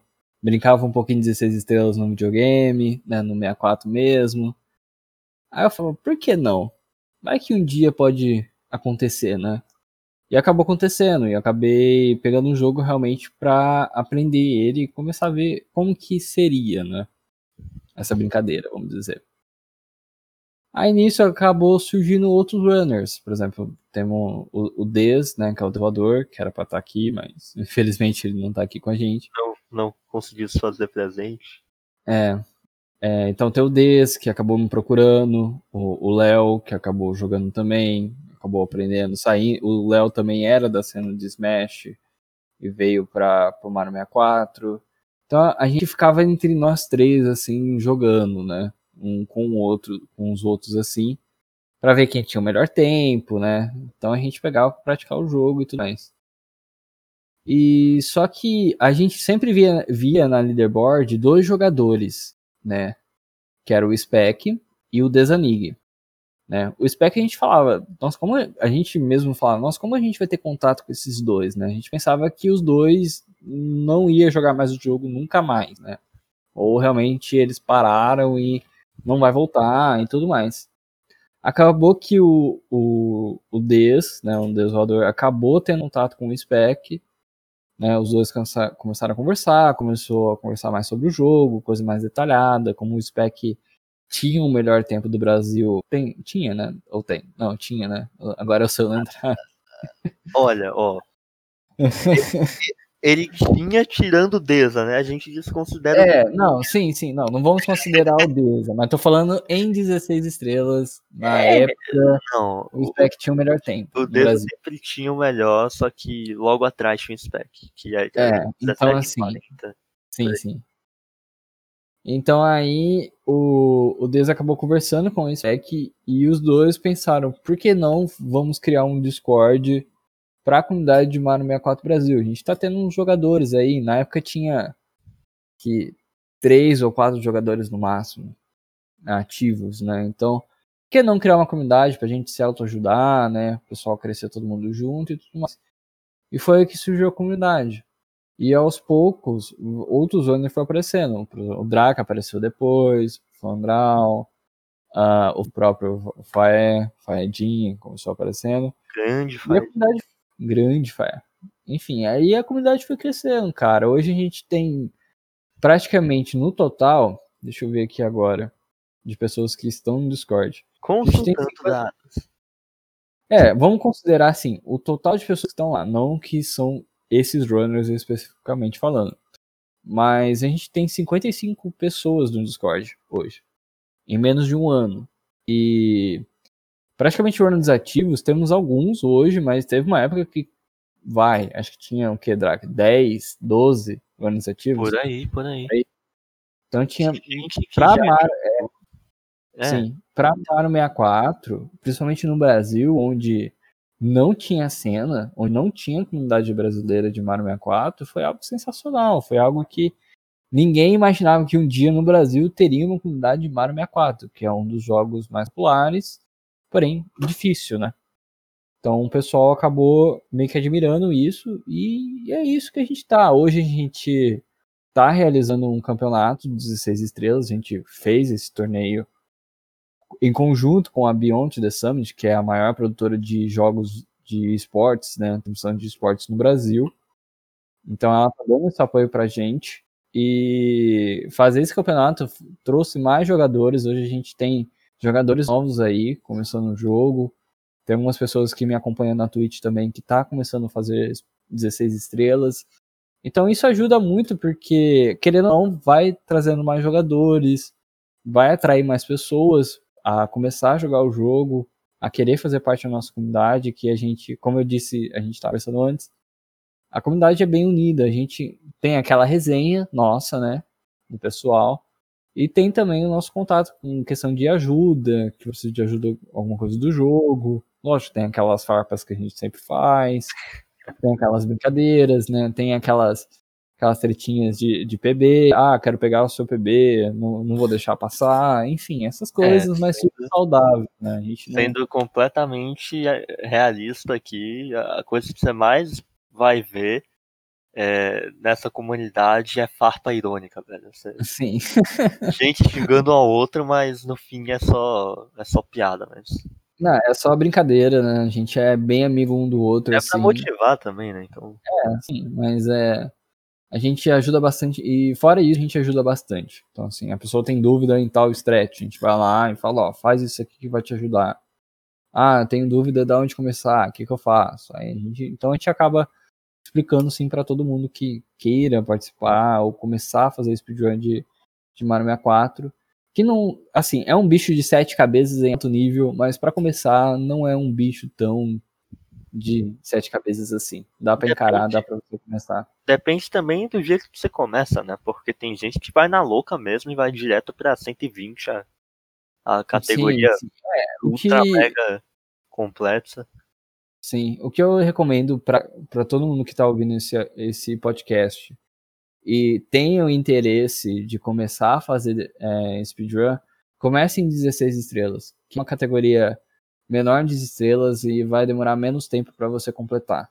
E tem as strats beginner dele é bem tranquila, então você não precisa fazer algo de avançado ou intermediário. Vai com calma, aprende mais o jogo, isso é um aprendizado, você vai aprendendo. E depois você decide, ou você vai, vai continuar em 16, ou você quer ir para outra categoria, você quer ir para 70, ou realmente de cara de 120. Só tenha em mente que qualquer categoria que você entre, você vai ter um aprendizado. Então você acaba aprendendo mais sobre o jogo. Então, acho que é isso. Então a comunidade, ela. Muito do tempo que você vai gastar no jogo é aprendendo e treinando e não fazendo runs. Né? Então... Exatamente. É outro, outro assunto também importante que você vai ficar mais tempo treinando o jogo do que você fazendo em runs. Entendeu? Que é então, muita coisa pra desconstruir e ficar bom. É um jogo realmente sim. muito complexo. O jogo ele é bem complexo, não vou mentir. Ele é bem complexo, é tipo nível exatamente como o Smash Bros. Melee. Ele é um jogo que vai te punir. É um jogo que ele não vai ser agradável no começo, mas se você tem persistência e ainda mais você gosta do jogo, não desista. Tipo, você vai chegar no nível bom e vai fazer que você continue jogando o jogo ou não, né? Depende do seu objetivo que você quer com o jogo. Você quer se divertir? Quer pegar um sub-20 em 16? Vai lá, cara, você consegue. Ah, não, eu quero pegar um 15 em 16. Aí você vai ter que ralar. Ah, quero pegar um 49 em 70 estrelas. Aí você vai ter que ralar. Então tem. Depende muito do objetivo que você quer com esse jogo. E até gostaria de falar sobre isso, porque o, o, a, uma coisa, eu imagino como seria difícil aprender esse jogo 20 anos atrás. Hoje em dia, senhora, sim. que hoje em dia que tem ROMs que tem save states para você treinar estrelas específicas ou estratégias específicas, que você tem uma wiki que tem estratégias de ah, é, beginners, é, intermediários, avançados, sabe? Ele Sim. tem estratégias para todos os níveis, sabe? É, você tem ferramentas mais do que suficiente hoje em dia para você começar a aprender o jogo e entrar nele sabe? Sim, sim. E, e, e, tipo, cara, é, é, você tem, cara, igual a gente falou também, a questão do, ah, você não precisa necessariamente começar pelo Mitra 64 se você não tem um dinheiro, você pode começar pelo emulador, sim, que é uma, uma maneira acessível. Eventualmente você pode até pular pro radar real, se você quiser, ou ir pro Wii e tudo mais. Você tem a, as maneiras, o, as ferramentas, você tem tudo para aprender o jogo, pra falar a verdade. Cara, por exemplo, a gente tem. É, tem vários runners, por exemplo, que não, não joga no console. Por exemplo, o Drake ele tem tempos muito bons. Ele joga no emulador e joga no controle de GameCube. Tem o Flandral também, que ele é um runner de 70 e, joga, e jogava né, no controle de PS2, né, aquele genérico. E agora ele tá no, no Xbox, no controle de Xbox One. E tem várias pessoas que jogam assim não joga realmente no console. Cara, no Brasil, se eu não me engano, atualmente a gente só tem quatro runners que realmente jogam no console. Né? Sou eu, o Spec, o Léo e o Deza. O resto joga tudo no emulador praticamente.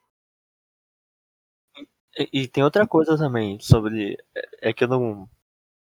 É, eu não tinha conseguido falar antes, mas eu me lembrei aqui que sobre o processo de aprendizado do jogo, ele assim quando você começar a colocar tempo e, e, treinar e tal, você vai perceber bem rápido se você curte treinar o jogo ou não. É um treco bem.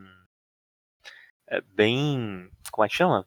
É bem claro, assim. Você não, você não precisa pensar muito sobre. Se você vai lá, treina o jogo, é, vê como que é o processo de pesquisar nos sites, é, perguntar pra galera como que faz as, as estratégias e ficar lá horas a fio treinando, enfim, dando pausas, claro, né? Porque, por favor, gente, vamos beber uma aguinha aí. Não escutem esse homem. não, ó, escuta eu, não escuta esse homem. Realmente, pausa, bebe uma água, não fique jogando 10 horas seguidas. Fica, fica tranquilo. então, mas aí é, tipo, depois desse processo, claro que vai ter frustração no meio, né? Como a gente comentou, o jogo ele, ele tem muitos sistemas que, se você erra alguma coisa, podem te custar a run inteira e vai acontecer muitas vezes, tem que insistir mesmo. Mas logo, logo você já sabe se tu curte o feeling do jogo ou não, porque é, durante todo. Se você quiser, né, virar um, um player mais de alto nível, o processo não vai mudar muito, só vai mudar o que você vai estar tá aprendendo, né? Mas a, a sensação de treinar é a mesma do início ao fim. E olha, olha só que eu vou falar isso aqui. Quando o Pumini falou agora há pouco que jogava Smash Melee, eu logo remeti ao Amada. Claro. Aí, Sim. aí eu, eu, eu- aí eu pensei, caraca, tipo, o cara que jogava Smash Melee, aí hum, parou de competir e agora ele tá jogando 70 estrelas. E você vê, eu tô acompanhando ele muito, e você vê, ele começou em uma hora e ele já tá chegando perto do sub 50, sabe? Ele teve uma evolução ao longo desse tempo, mas não foi da noite do dia, mesmo ele sendo um top player de Smash.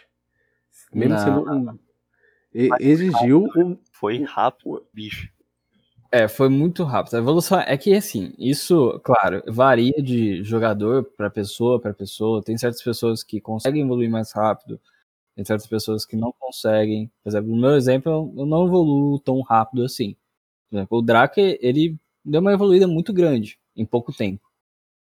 E, por exemplo, o Armada, é que o Armada ele tem, ele pegou todo o conceito que ele aprendeu com o Super Smash Bros. Melee e aplicou no Mario. Então, assim, por isso que eu, às vezes muita gente pergunta pra mim por que eu comparo o Smash Bros. Melee com o Mario 64. Porque o aprendizado que você tem com o jogo é praticamente o mesmo. O que vai mudar é que, por exemplo, o Mario 64 ele tem uma escala, é, tem uma escada onde você vai conseguir chegar ao topo e você vai perceber isso.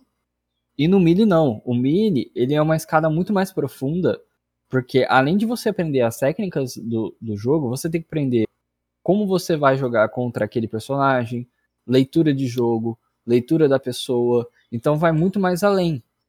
Agora, no Mario 64, é você e você. Você vai estar contra você. Você não vai estar contra outra pessoa. Então, a forma técnica que o Armada ele consegue colocar em cima do jogo é praticamente a mesma no MIDI. Porém, tem um, um limite dessa escada. Em poucos meses, o Armada está quase pegando 49. Isso é meio que você parar pra pensar, é surreal. É Pouco quase um milagre. É quase um, é, praticamente quase um milagre. Acho que tem, tá, acho que é 3 a 4 meses, se eu não me engano, ou mais. Não, é mais, é mais.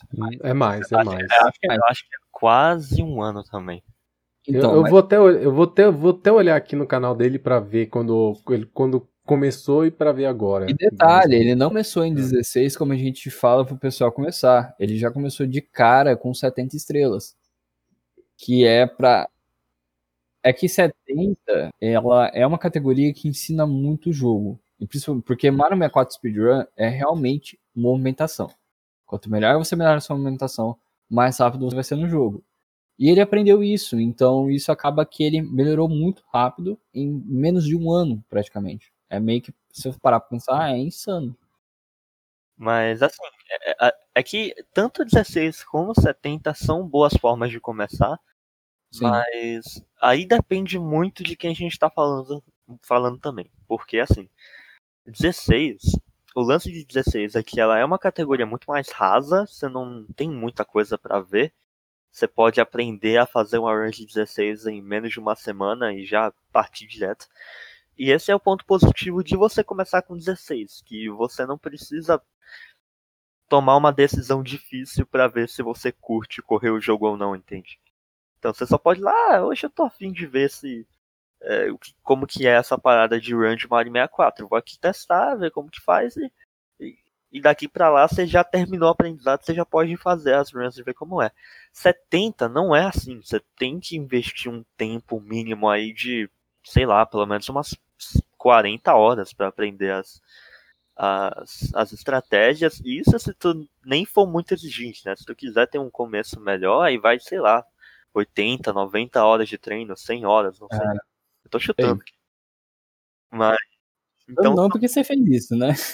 então mas, mas são, são dois começos diferentes, vai aí de cada player. Os dois são muito bons pra começar.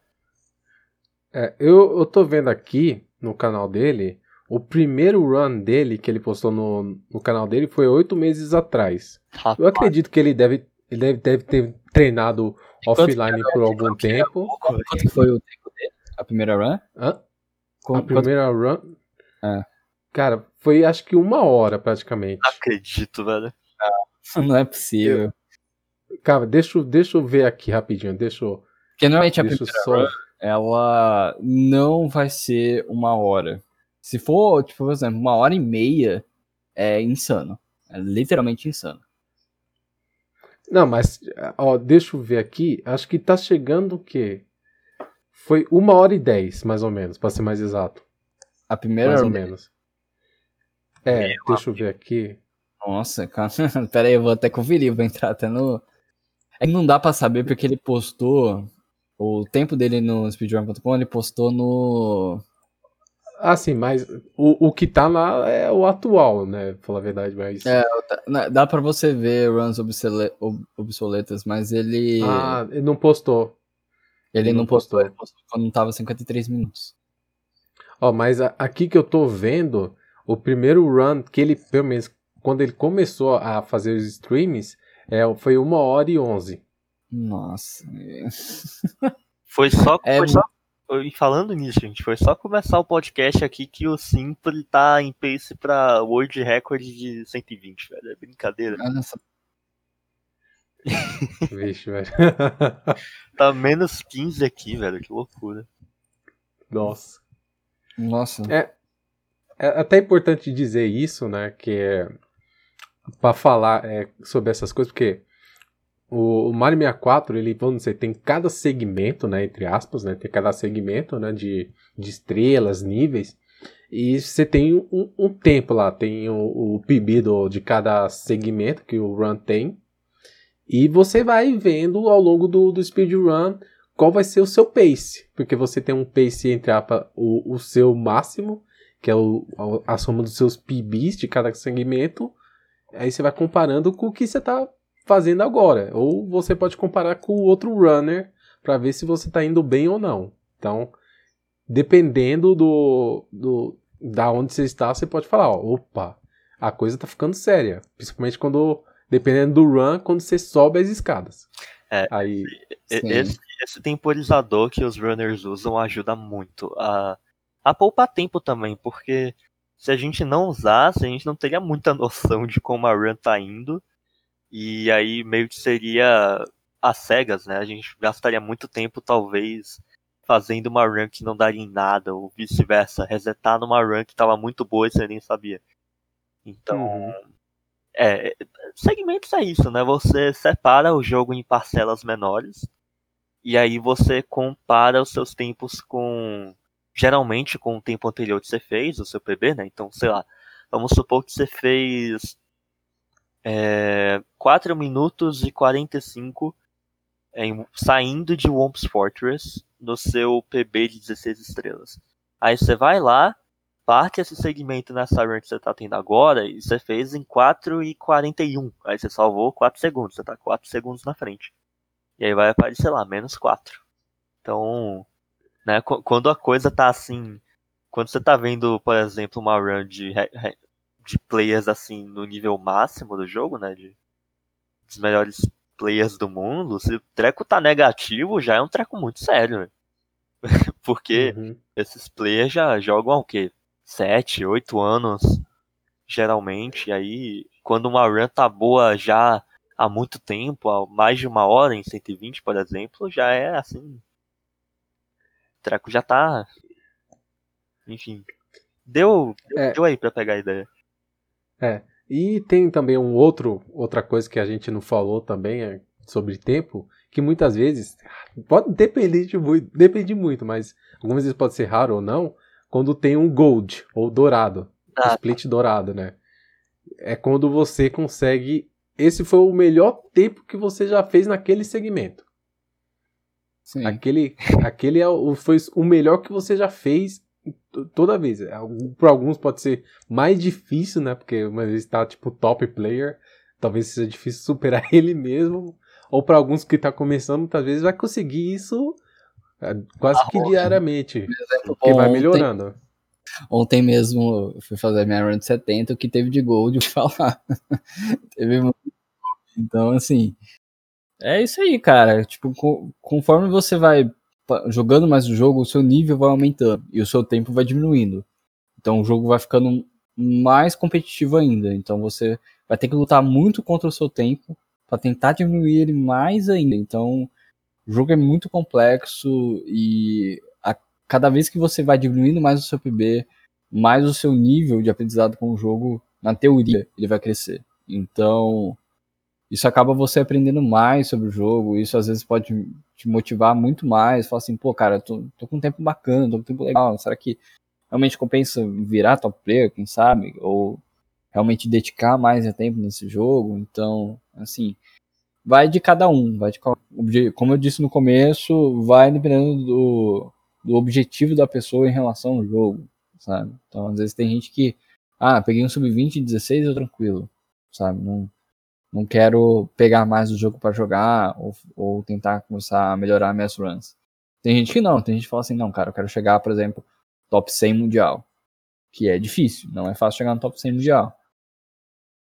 Então, é assim um, um objetivo bem sonhador, assim, você tem que acreditar Sim. bastante. E treinar, é, o... botar bastante fé, assim. E, e, recentemente o Simply, ele falou que agora quer o, o sub o, o 131, 131, né? 38. Que ele quer agora. Não, é, agora tá 38, mas ele quer o, o sub 131. Quer dizer, 37, desculpa. 37. Merda. É, 37, isso. Primeiro 37 de 120 estrelas, né? Uma hora e 37 minutos. Isso, uma hora e 37 que ele quer o tempo agora, né? Então, é, então seria o sub 38. Eu tô falando besteira aqui. É... Problema não. e, e, e, agora eu tava pensando nisso também. Se eu não me engano, o Simple também já jogou Smash Melee também, se eu não me engano. Ele jogava. Foi pouco, né? O jogo principal hum. dele foi. Eu lembro a história do, do Simple que ele jogou pouquinho Smash Melee, né? Não jogava, ele não joga em nível muito grandes. Mas ele falou que se ele não jogasse Mario 64 Speedrun, ele provavelmente seria, tipo, tentaria virar jogador profissional de Melee também. Então, sim, é porque ele teve problemas com as mãos, né? Então ele meio que ficou um tempo sem jogar Mario 64 porque ele teve problemas com, a, com as mãos, aí depois ele conseguiu é, converter essa situação dele, né, pessoal, e ele acabou voltando e ele tá aí com tudo, cara. Ele tá fazendo agora uma maratona praticamente 8 horas seguidas todo dia, só de World Record ah, tem. Enquanto isso, tem, tem o Tease atrás, que pegou o World Record dele na frente, né? Tem o Tease na frente, tem agora o Puncation, que do nada voltou e tá, aos poucos tá quase, também tá em World Record Place. É, todo dia. Tem o Para também, que voltou e tá, tá jogando com tudo. Então a disputa para World Record Sim, até o próprio Desanig, né? Então, Desanig que é o nosso top player brasileiro e o nosso top 10 runner de 120. Então ele tá grindando aí offline aí, pelo que eu tava conversando com ele ontem, então é, provavelmente ele tá com, com vontade de, de pegar o World Record também, então é complicado. A galera que tá no top 10 é que realmente tá, quer tentar lutar pro World Record de 120, né? Então, mas eu acho que desde quando o Simple começou essa maratona de, de 8 horas em live, né? É, 8 horas, horas trabalhadas, vamos dizer assim, né? De speedrun de Mario 64, a galera animou. Então, acho que se continuar nesse, nesse hype, vai ser, o 1.37 vai vir logo. Com certeza. certeza. Acho que pode acontecer até amanhã. A qualquer momento. Ou até hoje. É, né? A gente então, sabe que. A run que ele tá tendo agora tá bem promissora, velho. É, e, e, não é algo não é algo fácil não, porque você, porque o, o tempo atual dele é o que? É 1:38 e 8:28.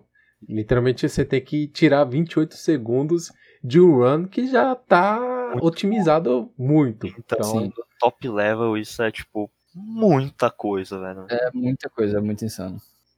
É muito insano, sabe? Porque é, é, é engraçado, porque, por exemplo, quando a gente fala de Super Mario Bros. do NES, a gente tá falando literalmente de frames agora, sabe? É, tipo. Sim, sim. o cara tá, economizou, sei lá, quantos frames, que no, no Mario Bros. é, é frame rule. O jogo ficou e... ultra otimizado em pouco tempo, velho. Então, exatamente. Quanto mais otimizado o jogo fica, é, vai economizando menos tempo. A não ser que haja uma descoberta que mude tudo e que economize muito tempo, igual tem aquela aquela stretch lá do. Tá, é. Capless. Não. Tap. Um, é, o do Sexta Tapete, ah, eu esqueci. Aqui, aqui. Isso. É, exatamente. Nunca que, vai acontecer, inclusive, deixar bem claro. Fica bem claro que a gente tentou fazer essa strat. Eu fui o único que consegui fazer pelo menos o wall kick seguido, o primeiro wall kick. Lembrando, aquele wall kick é frame wall kick, então, assim. É, não vai dar certo, tá, gente? Carpless naquele novo método não vai funcionar, tá? É, na, naquele novo não. Tem, tem o outro lá que é um pouco mais antigo, que é usar o bombom, que Sim. também é insano. É aquilo... Pelo menos no futuro visível, ninguém vai arriscar para isso, porque, tipo, você tem que esperar uma hora e 30 e carambas minutos para chegar e matar a sua ramp num treco mega ultra preciso. Então, tipo. Sim. Uhum. Pelo menos por enquanto a gente não vai ver esse tipo de loucura, né? É, eu acho que assim, aquela stretch do, da bomba, né? Que o pessoal usa a bomba para fazer o Carpless, eu acho que mais pra frente, provavelmente pode existir um setup que ah, seja mais consistente. Mas aquele novo Carpless que apresentaram é faz poucas semanas. Assim. Não, aquilo lá é, é impossível. É, é, é só um show-off. E, e, tipo, a, a, questão também, nem só os inputs, a câmera não vai te ajudar nunca. Naquele, não, aquela, não, aquela câmera ali, é, eu, foi que eu mais acertei. Na comunidade toda fui eu que mais acertei o primeiro wall kick lá. Cara, é, tem muito lag. Mas assim, tem muito lag, não tem como você reduzir. É quase impossível uhum. reduzir aquele lag. Então, não, não vale a pena. Não vale a pena. É. Ah, então é aquela coisa. A não ser que descubram algo totalmente novo, que seja mais fácil, é, você até não vai conseguir economizar tanto tempo em certas estrelas e segmentos. É, a gente até estava falando também antes do offline também do do frame walk, que aquilo também é outra coisa absurda. Que não é impossível, mas é, é absurdo. Eu, eu acho que depende muito do player também, porque. E do controle também. É, com certeza. A, a, depender do teu controle, o frame walk pode ser muito difícil, tipo, praticamente Sim. impossível. Mas se você tiver, por exemplo, um Rory, que é um controle third party, fica muito mais fácil porque o analógico é muito mais sensível e leve, e aí você, e aí você consegue é, marchar ele para cima com mais facilidade, né? Então. É, só, só para explicar pro pessoal também o que é frame walk, é, seria o quê? O, o Mario, ele, quando tem a, as slopes, né, as ladeiras, vamos dizer assim, ele, ele até consegue andar um pouco, mas ele cai.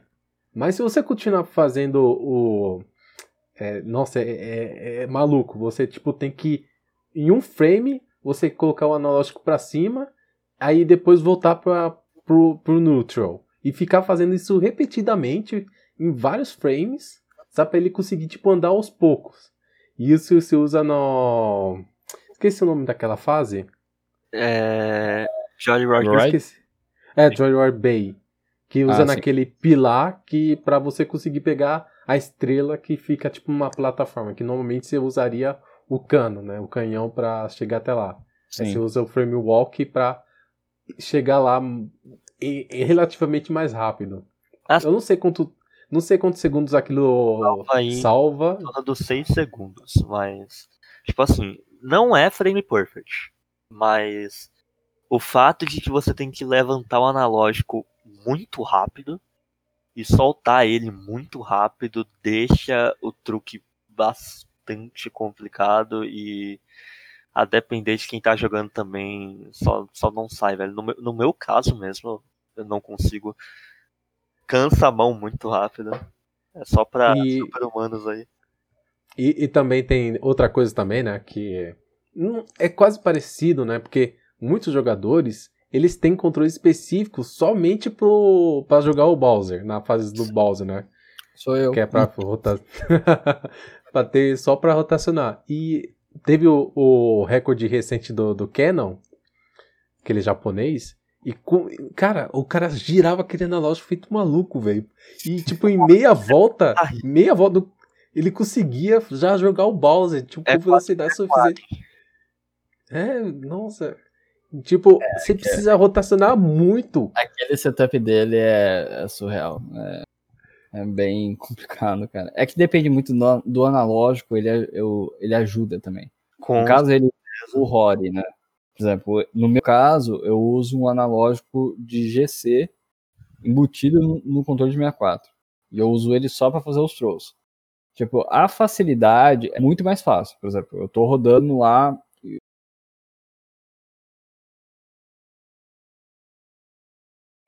E ele é leve, então já vai longe, né? Então eu não preciso rodar muito forte ou algo assim, comparado ao controle de 64 tradicional, vamos dizer assim, o stick dele, né?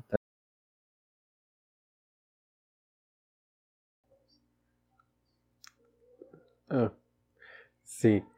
E, e tem uma outra coisa aqui, cara, esses dias também que meio que tá ganhando uma popularidade também muito grande, que vocês também devem ter visto, que é um absurdo, que é o Blindfolded de Super Mario.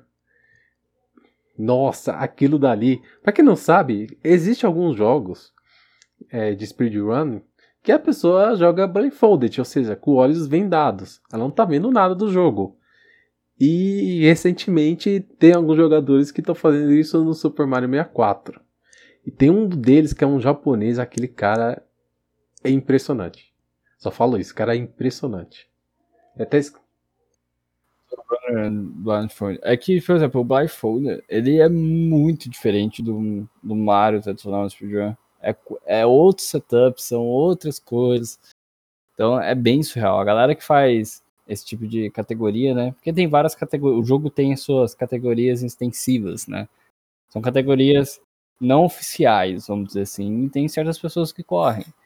Então, nossa, o Blindfold é incrível, cara. É incrível. A galera que corre é surreal. É muito surreal. Às vezes, às vezes não parece, mas é, o tanto que você precisa confiar na sua visão para jogar o jogo é, é gigantesco. Porque, tipo, na maior parte das vezes você não vai fazer ideia de onde o Mario tá, porque a única coisa que você vai ouvir dele é os passinhos num chão genérico, né? Então, Sim. tipo, você vai precisar olhar para ver onde é que ele tá e tal. E no Blindfolded não é assim, então você tem que trocar quase toda a movimentação do jogo para adaptar a, a, só o áudio e algumas direções mais fáceis de acertar no analógico e tal. Exatamente. Tanto que jogadores, top runners, eles já tentaram pegar algumas estrelas, só tipo uma, sem ver nada. E, tipo, caras, top runners, têm é, muscle memory, né? Tipo, memória muscular. Mesmo assim, eles têm muita dificuldade. Não rola. Não rola. E eles falam, ó, se eu fosse fazer blindfolded, eu teria que reaprender o jogo do zero. Sim, é outro jogo. É completamente outro jogo. Mas mesmo assim, é um absurdo de você ver esses caras jogando Super Mario 64, sabe? E naquele nível. É, é, impressionante, sabe? Então, é uma outra coisa que quando você assiste, fica. Claro que não foi só no Mario. Já fizeram isso, por exemplo, no Ocarina of Time também. Já fizeram terminar ele Blindfold, tipo, coisa que anos atrás ninguém conseguiria imaginar que seria possível fazer isso em certos jogos. Sim. Mas, assim, essa ideia de, de correr Mario vendado não é tão antiga quanto fazer o jogo mais rápido possível, né, em alguma categoria. Então, é claro que a comunidade ainda é muito nova. É, os tempos que ainda tem são muito mal otimizados e tal, mas vamos considerar aí, né? Tá, tá bem no começo ainda e já tem umas eh, umas pessoas assim bem dedicadas e que estão puxando novas estratégias cada vez mais para esse meio. É, tanto que muitas vezes eles mesmos têm que criar as próprias estratégias, sabe? Então, tipo, é muito doido isso. Cada, cada jogador tem um jeito específico de, de fazer as estrelas. É. E... Porque tempos não estão muito otimizados ainda, né? Então tem mais liberdade aí de, de criar extratos e tal. Então, é, velho, é, é bem doido de ver mesmo. Mas... Sim, eu acho legal até que eu tinha que citar isso, né? Pelo menos, né, tem que citar isso, porque acho que é algo que tá crescendo cada vez mais, porque é algo bem recente isso daí que aconteceu. E até gostaria de comentar também sobre um outro assunto que eu tinha falado, porque a gente já tá chegando duas horas já de gravação. pra, pra eu editar isso aí depois eu tô ferrado. Mas. é, eu gostaria de comentar uma coisa, né? Que gosto até interessante falar sobre isso, que eu até tinha falado sobre a, a questão do crescimento do speedrunning, que cada vez mais ele está crescendo e chegando a patamares lá de esportes. E até estava pesquisando sobre isso que eu estava lembrando, que faz até um ano, para falar a verdade, que teve o, o European Speedrunning Assembly, que teve a, que teve o Break the Record Live, que pegou o, o, os tops runners para ver quem ia conseguir quebrar o recorde de Mario 64 e quem quebrasse a, de, na categoria de 120 ia levar 10 mil dólares. E quem levou foi, foi o Cheese. Sabe? E, e tipo, é, é uma coisa é, seria justamente tipo, ah, você fazer um speedrun na sua Twitch para conseguir o recorde, ou participar num Games Done Quick, né, que é, o, é uma, um evento de caridade. Só que outra coisa é literalmente uma competição por dinheiro, né, para ganhar um prêmio. E, e assim, claro, no speedrun, você tem essas coisas de ah, é, eu dou 100 mil, é, mil dólares para quem conseguir tal recorde, por exemplo, o Bounty. Mas outra coisa é tipo um evento, literalmente, é, sediar um, um, uma competição dessa. Então, assim, é, na opinião de vocês, qual é o futuro, assim, tanto do speedrun quanto do speedrun de Mario 64? Uh, vamos lá. Eu acho que, assim, é, depende muito, primeiramente depende de muita coisa. Eu acho que as empresas de esportes ela tem que dar um valor específico para speedrun, porque querendo ou não, as pessoas se perdem tempo treinando League of Legends, CS, CS Dota, enfim, esses jogos que são mais voltados para esportes, elas, elas dedicam ao jogo para ser boa, por que não speedrun? Por que não Mario 64 speedrun? Entendeu? Então, as pessoas estão aqui para dedicar para um objetivo. Não é apenas só para jogar o jogo e pronto. Não, às vezes a pessoa está jogando porque às vezes é, ela está ganhando por isso, ela está ganhando ela tá ganhando dinheiro com a Twitch em relação ao jogo dela, ela está ficando famosa por conta disso. E essas coisas. Então eu acho que é um mercado novo que tá que ia, na verdade, acho que crescer mais ainda em 2020, né? Mas por conta da pandemia, infelizmente, é, ou assim, infelizmente porque o, o esporte ficou estagnado, né? Ficou tudo online. Mas porém para Mario 64 especificamente foi um absurdo. Acho que foi o maior momento de Mario 64 que teve, né? Durante do, todos esses anos, vamos dizer assim. E eu acho que a, as empresas de esportes ela tem que dar uma olhada melhor em speedrun no modo geral. E só que é aquilo, eu acho que tem certos jogos de speedrun que se encaixa para entrar nessa competição de esportes e alguns outros não, sabe? Porque não vamos supor, por exemplo, para colocar uh, Pokémon como esportes, né? Pokémon speedrun como esportes, porque querendo ou não é RNG, né? Então então pode não, ser não culpa do desastre e não é culpa dos runners. Né? Exato. Então, assim, é, tem certos jogos que, que precisam de habilidades. Esse sim, eu acho que considero como. Tem uma grande chance de virar é, jogos de esportes, vamos dizer assim. Vamos dizer que eles se tornam speedrunners de esportes, sabe? Então, tem certas empresas que eu acho que tem que valorizar, sim, o, o speedrun de modo geral, né? É, o modo speedrun de modo geral.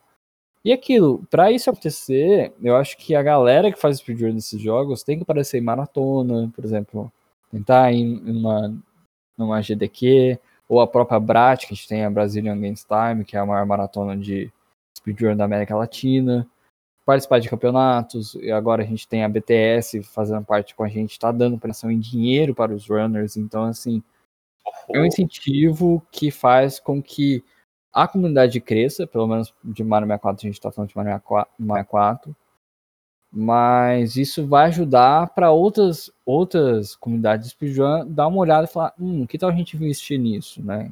Ou essas empresas vão olhar e falar, opa, tem isso aqui, vamos investir nisso aqui. Então eu acho que tem tudo, cara, tem tudo para realmente crescer. E speedrun no Brasil, entretanto, está crescendo aos poucos. Claro, não é aquele crescimento absurdo, né? Comparando a outros jogos de esportes, né? Por exemplo, League of Legends, né? CS, como desses exemplos. Mas ele está crescendo aos poucos e basta a gente continuar o nosso trabalho, vamos dizer assim. Basta a gente incentivar as pessoas a começar a fazer speedrun e também basta a gente continuar essa paixão que a gente tem pelo jogo, por speedrun, vamos dizer assim, né? Então, tipo, é, por mais que tenha todo. Que tenha dinheiro envolvido agora, né? Tá tendo. Já teve essa, essa maratona aí, a maior maratona que Mario já, já teve, que foi a Break the Record até então, e tá tendo outros torneios menores. E assim, tipo, se bem que aquilo não foi um torneio, né? Mas, mas vocês pegaram a, a ideia, eventos, enfim. É, ainda assim, tipo, por mais que teoricamente o jogo vai ter é, uma, uma decaída de World Records, né? Porque, querendo ou não, vai chegar um momento da história que muitos recordes vão estar tá indiscutivelmente assim insanos para você quebrar e aí vai ter menos atividade no top level e tal. Ainda assim, eu acredito que as pessoas não vão parar de jogar simplesmente por isso, porque você não vai chegar no top level só por conta do dinheiro, né? Você precisa você precisa curtir muito um jogo pra para se esforçar tanto e melhorar tanto nele. Então, sei lá, vamos supor que em 2035 o tempo de 120 estrelas está no topo faz três anos e ninguém conseguiu quebrar. Ainda vai ter gente tentando quebrar ele? Vai. E vai ter gente que vai tentar pegar tempos piores, mas que ainda são muito bons, né? Então, a atividade eu não acho que vai parar tão cedo, muito pelo contrário. E em questão de torneios, assim, como é um treco para entretenimento muito bom, tem muitas variantes, né? Cada player joga de um jeito. É, os comentaristas também influenciam bastante na, na experiência dos viewers. Então, eu acho que tem um futuro bom e tudo indica aí que, que o cenário está crescendo gradativamente, né? Nada assim estrondoso, não está tendo uma inserção gigante de gente, mas também não está decaindo, né? Tá tendo um crescimento saudável e, e assim que dá para perceber, mas não é tão óbvio, né? por muito tempo, inclusive, a, a comunidade de runs do Mario deu uma desanimada. É, tinha menos gente jogando, 120 não estava tão movimentado, e aí chegou 2020 e o pessoal meteu a louca, né? 2019 já, já, já tava rolando, né? Mas. Pera, o Break the Record rolou em 2019? 2020. 2020. 2020. Começo de 2020. Acho que foi janeiro foi, fevereiro, foi no finalzinho foi no final, ó, dia 30, ó, não tem até a data. 31 do 1 até o 2 do 2. Bem antes da, bem antes da Sim. pandemia estourar. Tava Sim. bem é. velho. Então, tipo, chegou 2020 e o pessoal começou a voltar a grindar o jogo e tamo aí, né? Agora numa, entre aspas, nova era de ouro do jogo. Então tem essas oscilações e tal. Mas no fim, como o jogo como a gente comentou, tem um teto muito grande e muitas coisas que te incentivam a continuar jogando. Eu não acho que o cenário vai morrer nos próximos 10 anos, nem nos 15, não sei. É, é muito difícil dizer. Essa, eu sou bem otimista sobre isso, velho, sendo bem sincero. E, e assim, né, novamente, porque tem que falar sobre isso, é, novamente trazendo pro Smash Melee, é, o Pomini até já sabe, né, que 2020 parecia que ia ser o ano do Smash.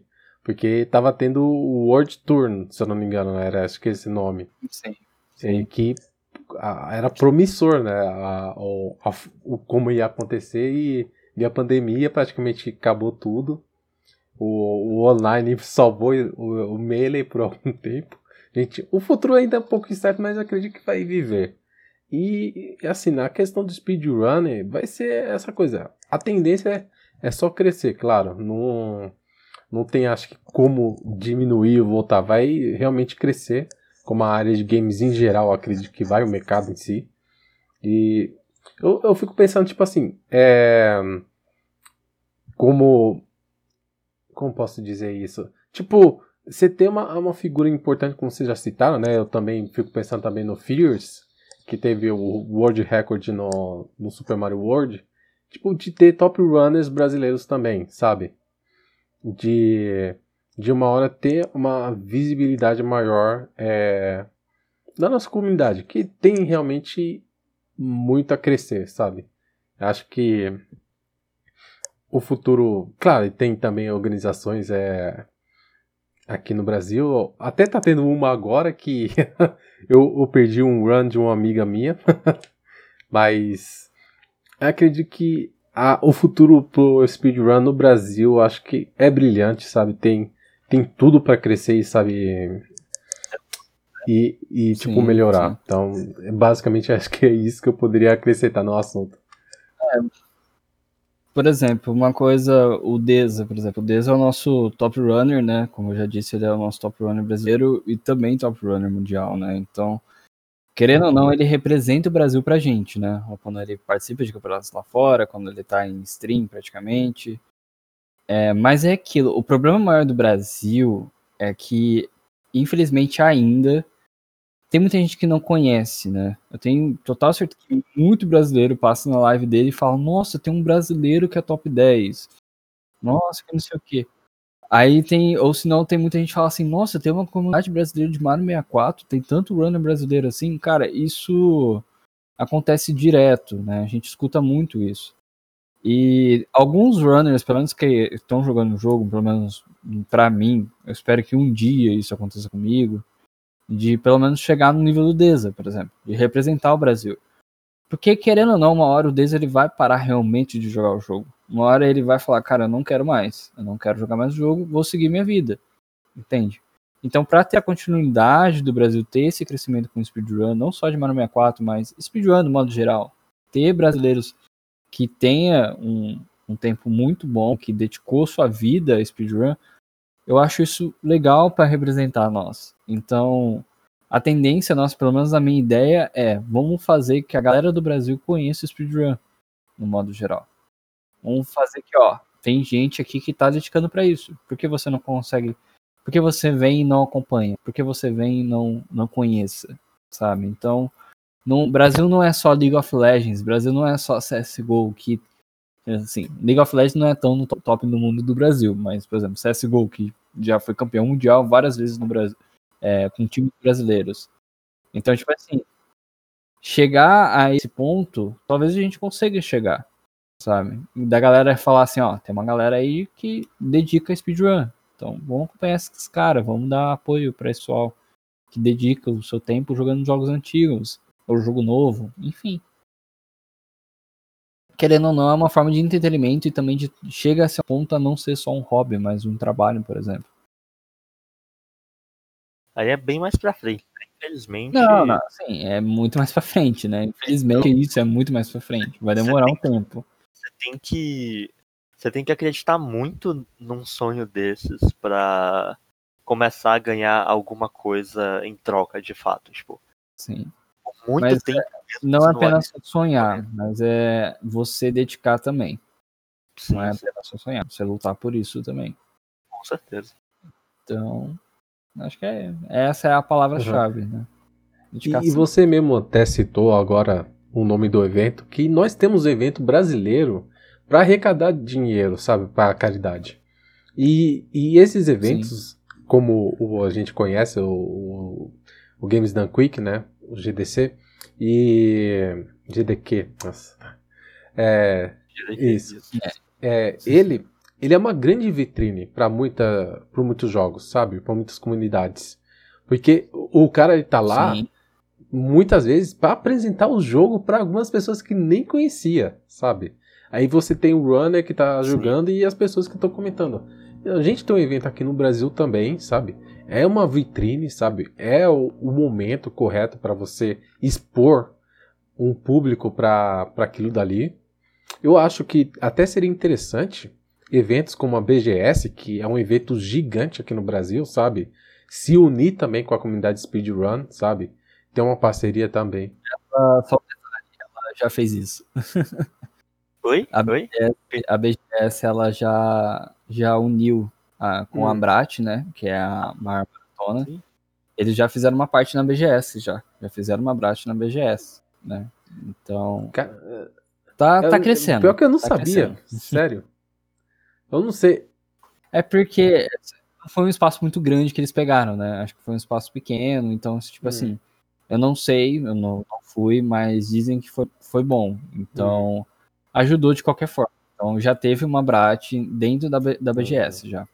Então, é, então eu acho que, pelo menos, eu acho que então deveria ter realmente mais visibilidade, mas é, é justamente esses eventos que dão visibilidade ao speedrun em si e para você conhecer determinados jogos que muitas vezes a pessoa pode se apaixonar por um jogo específico, sabe? Tipo, sei lá, um Monkey Ball da vida. A pessoa gostar e falar, ah, eu quero me dedicar a esse jogo. Não precisa ser necessariamente o Mario 64, pode ser outro jogo. Você, você tem milhares de jogos disponíveis para conhecer e, e se aprimorar e, sabe, justamente é, divulgar o jogo e a palavra do jogo e conhecer mais e se divertir. Então, tanto que a gente usa tanto essa palavra comunidade, justamente isso, sabe? Construir e manter uma comunidade saudável. Uhum. É, então, a gente vai se encaminhar para o final do podcast, mas antes de terminarmos, é, só umas considerações de final dos, dos dois, né? Aproveitar se vocês quiserem fazer o jabá de vocês, fiquem à vontade. Bom, é, para quem quer me acompanhar fazendo speedrun de Mario 64, ou até mesmo jogos gerais é, da Nintendo, né, meu foco no meu canal é speedrun de Mario 64, mas eu normalmente nos finais de semana eu jogo, eu faço o Pomini Party, que a gente joga Mario Party online, ou se não, jogo qualquer jogo do, do Nintendo 64, hoje mesmo eu vou jogar Majora Mask, Randomizer, então a gente, eu vou começar a aprender o rando, né, de Majora Mask, Pra quem quiser acompanhar meu trabalho, é twitch.tv barra Pominif, P-O-M-I-I-F. Faço live todos os dias, das 8 da noite até meia... De semana é até 15 para meia-noite, de final de semana eu vou mais longo, vou até 1, 2 horas da manhã. E também segue o meu Twitter, é Felipe Underline Pomini, arroba Felipe Underline Pomini. Lá eu posto é, todos os dias quando eu vou começar as minhas lives, às vezes eu converso com a galera lá e às vezes twitta alguma coisa. Enfim.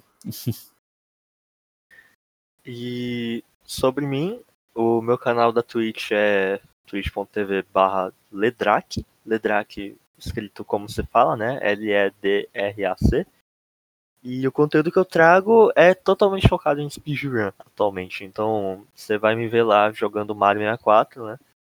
E Celeste, que é um jogo que eu peguei recentemente. E é isso, né? Eu, tô, eu tenho um contato muito próximo com essas duas comunidades e então você vai ver bastante, bas- vários nomes familiares no chat lá várias vezes. São um pessoal muito gente boa, então se tu quiser entrar, tá aí. E é isso, eu acho. Eu convido também, caso vocês se interessem a começar a fazer speedrun de Mario 64, pode me procurar eu ou o Draco, a gente passa o link do convite do Discord, tá? E qualquer coisa procura a gente, caso você se interesse em speedrun de Mario 64, ou provavelmente de Celeste, como o Draco disse. E também tem, por favor, acompanhe a gente no nosso torneio também de Mario 64 com a Liga Brasileira da BTS. É, a Twitch dela é twitch.tv barra BTS Brasil Runners, tá? A gente tá lá toda sexta-feira, das 7 da noite até praticamente 10 horas, é, realizando o campeonato. O campeonato já tá no top 8, tá? Então, então a gente tá chegando no finalzinho do campeonato aí. Pra quem quer ver um bom Mario 64 aí, 16 estrelas. O campeonato tá bem hype, também, tá bem legal de, de assistir. Acompanha a gente lá. É até importante dizer que depois o, tudo isso aqui que eles falaram, eu vou pedir depois para eles me mandarem para eu colocar na descrição do podcast para Uh. ter acesso, claro, ob- obviamente. Se alguém quiser conferir tanto o tweet deles e tudo mais. E ah, Eu já vou pegando os aqui, então. pode falar. Não, eu só disse que eu já vou pegando os links aqui Ah, pra, sim, sim, pra por favor. no chat. É, então Tá. vai estar tudo aí disponível para o pessoal poder conferir. Então, muito obrigado, Pomini, tá? Muito obrigado pela participação, por ter aceitado, né? A gravação. A, a gente conversou na semana e a gente já tá gravando, já foi muito rápido. Então, é. muito obrigado, porque ele foi a principal pessoa a ter conseguido realizar essa gravação, ter combinado. Muito obrigado, Drac, também, pela participação. Valeu demais. É, e, com, novamente dizendo, os links estarão aqui na descrição. Espero que vocês tenham gostado do, do podcast. Foi muito legal, divertido. A gente conversou sobre bastante coisa aqui. Eu, eu, eu fazia tempo que eu queria gravar sobre speedrun de Mario 64, então foi uma ótima oportunidade para mim. Sim, sim. Foi bacana a conversa, foi bem legal. Então, muito obrigado que eu vi até agora, né? É, curtam, compartilhem, comentem, certo? E muito obrigado e até a próxima. Falou! Tchau, tchau. Tchau, gente.